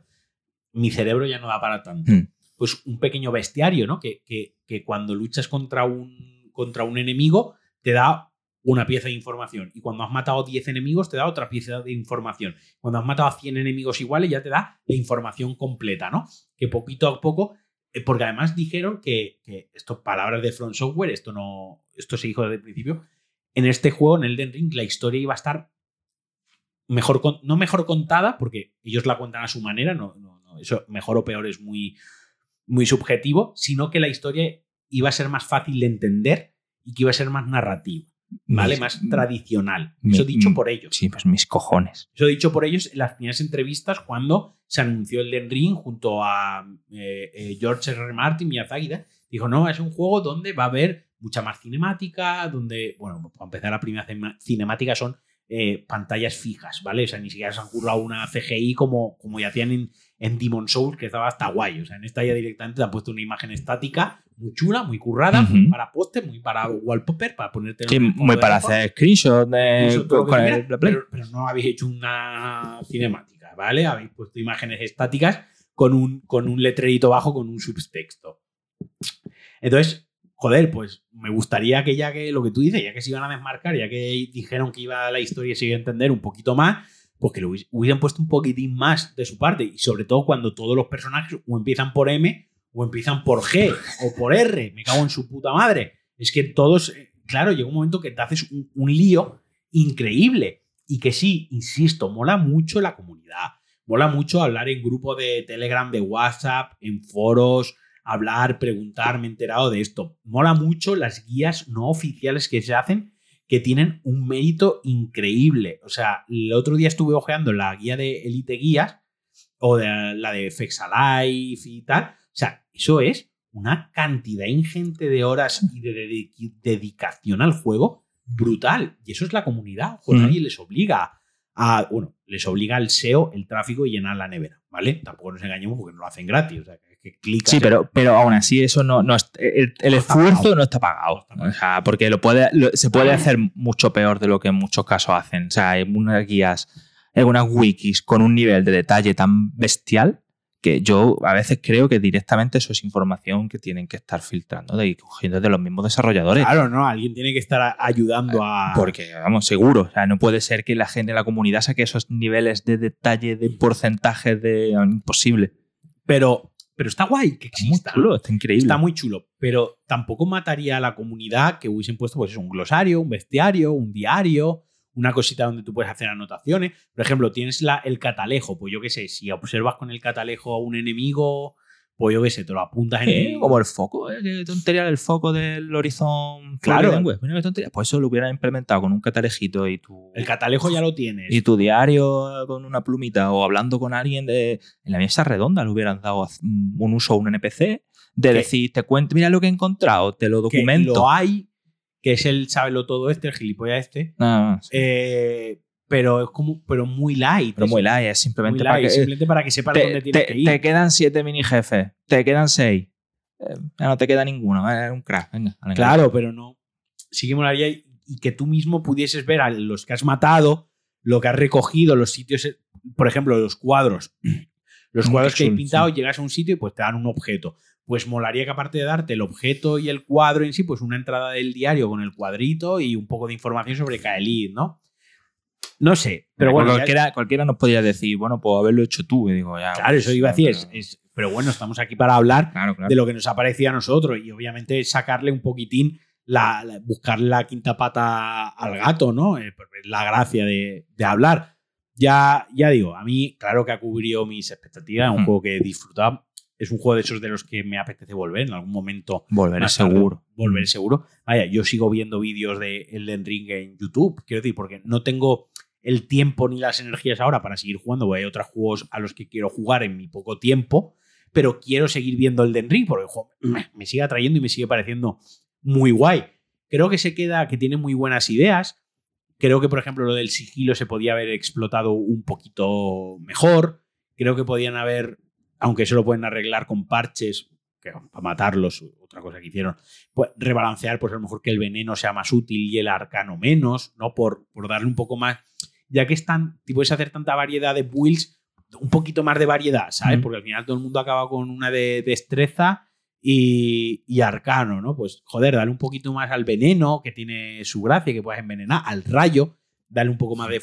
El rayo está olvidado prácticamente en, este juego, ¿no? Dale un poco... Y en, y en, Dark Souls 1, por ejemplo, está rotísimo era el rayo. era, lo más top. Era lo más top. Dale no sé, darle esa versatilidad. Por ejemplo, lo de, la guarrada, lo de los parches, sacaron el juego con, con, con de Quest que no estaban acabadas. Mm. Y, yo maté, yo maté a ciertos personajes porque no valían porque yo veía que avanzaba en el juego y ese tío seguía ahí. Pues, el, que le está ¿Qué, vas a hacer? ¿Qué haces aquí? El que le está pisando la cabeza a Margit. A, Margit, el que está. Yo se me lo cargué. A Margit no, a, Godric. A Godric, eso. Godric el injertado. El que le está pisando la puta cabeza. Cuando yo llegué ahí, la quest de ese tío no estaba acabada todavía. No estaba acabada en, la versión del juego que yo estaba jugando. Yo hice varias cosas y en estos juegos, en los juegos de Front, al final las side quests avanzan conforme avanzas tú en el juego. Cuando tú haces X acto, ese personaje se mueve a X sitio, ¿no? Eh, y si haces X cosa y no has interactuado con él, lo pierdes para siempre. Eso a mí me mola. El hecho de que puedas perder algo para siempre dentro del juego me mola. A mí estos juegos, como por ejemplo en el Horizon que lo estoy jugando ahora, que recojo 70 misiones secundarias, me las dejo ahí a un lado, sigo con la misión principal y ya volveré a por la secundaria, realmente hay una, disonancia y una, una, ruptura ahí. Ya si ya salvado al mundo, si ya salvado al mundo, el que tenía un problema al principio del juego con las máquinas, se da por entendido que si he salvado todo el mundo, el problema con las máquinas de ese tío ya no lo tiene. O las más graciosas son la de ayúdame a rescatar a mi hijo que se lo acaban de llevar por aquí. Y tú, vale, ahora voy dentro de 250 claro, Y, hay un está un esperando al, hijo. No, a mí me gusta que se puedan perder las cosas si no las haces. Que tiene su contraprestación, que es que te tienes que pasar 14 veces el juego para verlo todo. Bueno, por eso todos los, todos los juegos de los Souls se puede llegar a New Game Plus más 7, que es la máxima dificultad del juego. Y el juego es muy jodido. Cuando ya es un más 7, es muy jodido. Cuando haces del, del, juego normal al New Game Plus 1, tú no notas. No notas tanto, ¿no? no está roto. Es más, tú, estás, roto. estás roto. Tú estás roto. El 1 es como. Es como. Yo creo que está pensado en plan de ya te has pasado, ya has sufrido. Vale, ahora vas a hacer un run, que es el más uno, que es de regalo. Esta te la regalamos. Este mátate a todos para que veas lo poderoso que eres. Pero ya a partir del 2, el 2 ya está equilibradillo. El 3 ya es la experiencia de la primera vez que lo juega. Y a partir del 3 ya hay que saber jugar. Ya. Hombre, que se entiende que si te lo has pasado cuatro veces, claro, algo sabe. Algo sabe, pero, pero es exigente. Sí, sí, exigente, exigente. Que llegar a un 7. Yo, solo he llegado. Yo lo más que he llegado en un Souls fue en Dark Souls 2. Y fue al, al New Game Plus 5, era necesario también.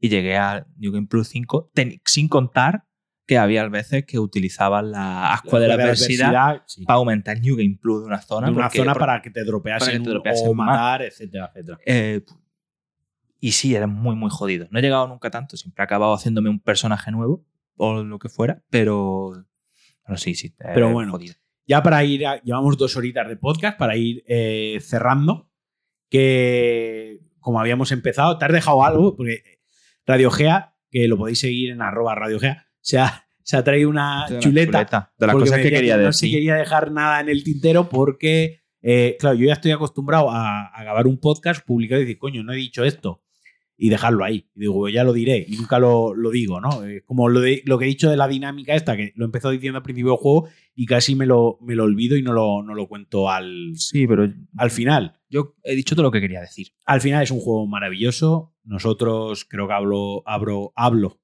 en voz de los dos, nos lo hemos pasado juntos, nos lo hemos pasado muy bien, nos hemos pasado junto a Madine, otro colega nuestro que de vez en cuando, cuando coincidía el horario era un poco más complejo coincidir los tres y que además el multiplayer nos dejase jugar a los tres, era bastante complicado. Era bastante complicado. Nos lo hemos pasado juntos, la experiencia ha sido divertidísima, pasárselo con, con un colega eh, eleva exponencialmente, eleva exponencialmente la, diversión y, y la experiencia pero es un juego que aunque no tengas a nadie con quien jugarlo, lo, lo, recomendamos y insisto, creo que hablo en voz de los dos. Lo recomendamos totalmente. Por supuesto, o sea, sigue, volvemos a, la barra de medir, sigue siendo un, un 8, venga, por poner notas, sigue siendo un juego notable alto, sobresaliente, bajo dentro de los, de todos los títulos que hay. Va a seguir siendo el mejor juego que juguéis este año. Probablemente. Probablemente el mejor juego que juguéis este año si y, incluso mejor que incluso que cualquiera del año pasado, si, si me apuras, ¿no? Eh, es, increíble y para toda esa gente que nunca ha tocado un Souls, buen comienzo. Es un fenomenal comienzo. Puede, puede, que sea el mejor, de hecho. Es el mejor comienzo porque es accesible. Sí que es verdad que, es un juego exigente, es un juego difícil, es un juego injusto a veces, pero es un juego que da ciertas, ciertas herramientas, ciertas herramientas para que el jugador que no está familiarizado con las mecánicas y con, con esa con esa asperidad, ¿no? Ese áspero que tienen los juegos de los Souls, ¿no? Ese, esa patada en el pecho constante que te meten, ¿no? Sí que es verdad que tienen ciertas, pues eso, las cenizas de guerra, que si las invocaciones de los espíritus, que si poder escapar de muchas situaciones en torrentera, que si tal, que si tal, pascual, o sea, tiene como micro cositas que no hacen el juego más fácil, no hacen el juego más fácil, pero sí que es verdad que ayudan. Mm. Ayudan para el que no esté tan familiarizado y no lo expulsan totalmente de, mira, esto ni me interesa ni me va a interesar nunca. Y creo que es una gran puerta de entrada y si te gustan y estás metido en el, en el rollo, pues ya empiezas a hacer un, un backgaming, ¿no? Empiezas, pues ya te vas a Demon Souls de PlayStation 5, que ese sí que entra muy bien por los ojos porque gráficamente es la polla, y luego o te vas directamente a Bloodborne, que es el que más rompe con, con todo, o te vas a Sekiro, que no tiene nada que ver. Quiero decir, pero creo que es un gran juego, es un, creo un juego que debería jugar todo el mundo, al menos un par de horas, tres horas, cuatro horas, al menos probarlo. Y yo creo que nadie sería. Eh, nadie raro, jugar solo una hora. Solo una hora. Porque una hora, el, mismo juego te invita a que mm. tú quieras ver un poquito más, ¿no? El, el, mismo juego. Como puedes estar una hora sin morir, según cómo esquives a los enemigos, puedes estar una hora sin morir y lo que más jode del juego, lo que más tira para atrás a los jugadores es precisamente morir. Hmm. Eh, y puedes estar un buen rato sin morir si te lo montas bien y corres mucho y esquivas y tal, pues creo que también ayuda un poquito a, que se mantenga. Bueno, pues si no quieres decir nada más, eh, nos vamos a pasar a. ¿Grabamos del tiro en el siguiente? Sí. pues nos vamos a pasar. con cervecita. vamos a ir a por otra cerveza. Nos estábamos bebiendo una y vamos a ir a por otra. Vamos a pasar a Pulsa Start. Nosotros vamos a pasar a Pulsa Start. Vosotros ya pasaréis en otro momento porque no lo voy a subir a la vez. Así que nada, como siempre, agradeceros que hayáis llegado hasta el final de estas dos horazas. Eh, mandar un abrazote muy fuerte. Se agradecen siempre, siempre valoraciones en vuestra app de podcast favorita, las cinco estrellitas, que le den like, que le paséis el podcast a vuestros amigos que les gustan los shows. Y si queréis apoyarme en la creación de contenido, si os gusta lo que hago, pues ya sabéis, también me podéis apoyar en patreon.com barra Alejandro Marquino. Y como siempre, me despido, nos despedimos de vosotros con un besazo. Esto ha sido DLC de Milcar FM, especial análisis Elden Ring, dos horazas. Os quiero, un beso y adiós.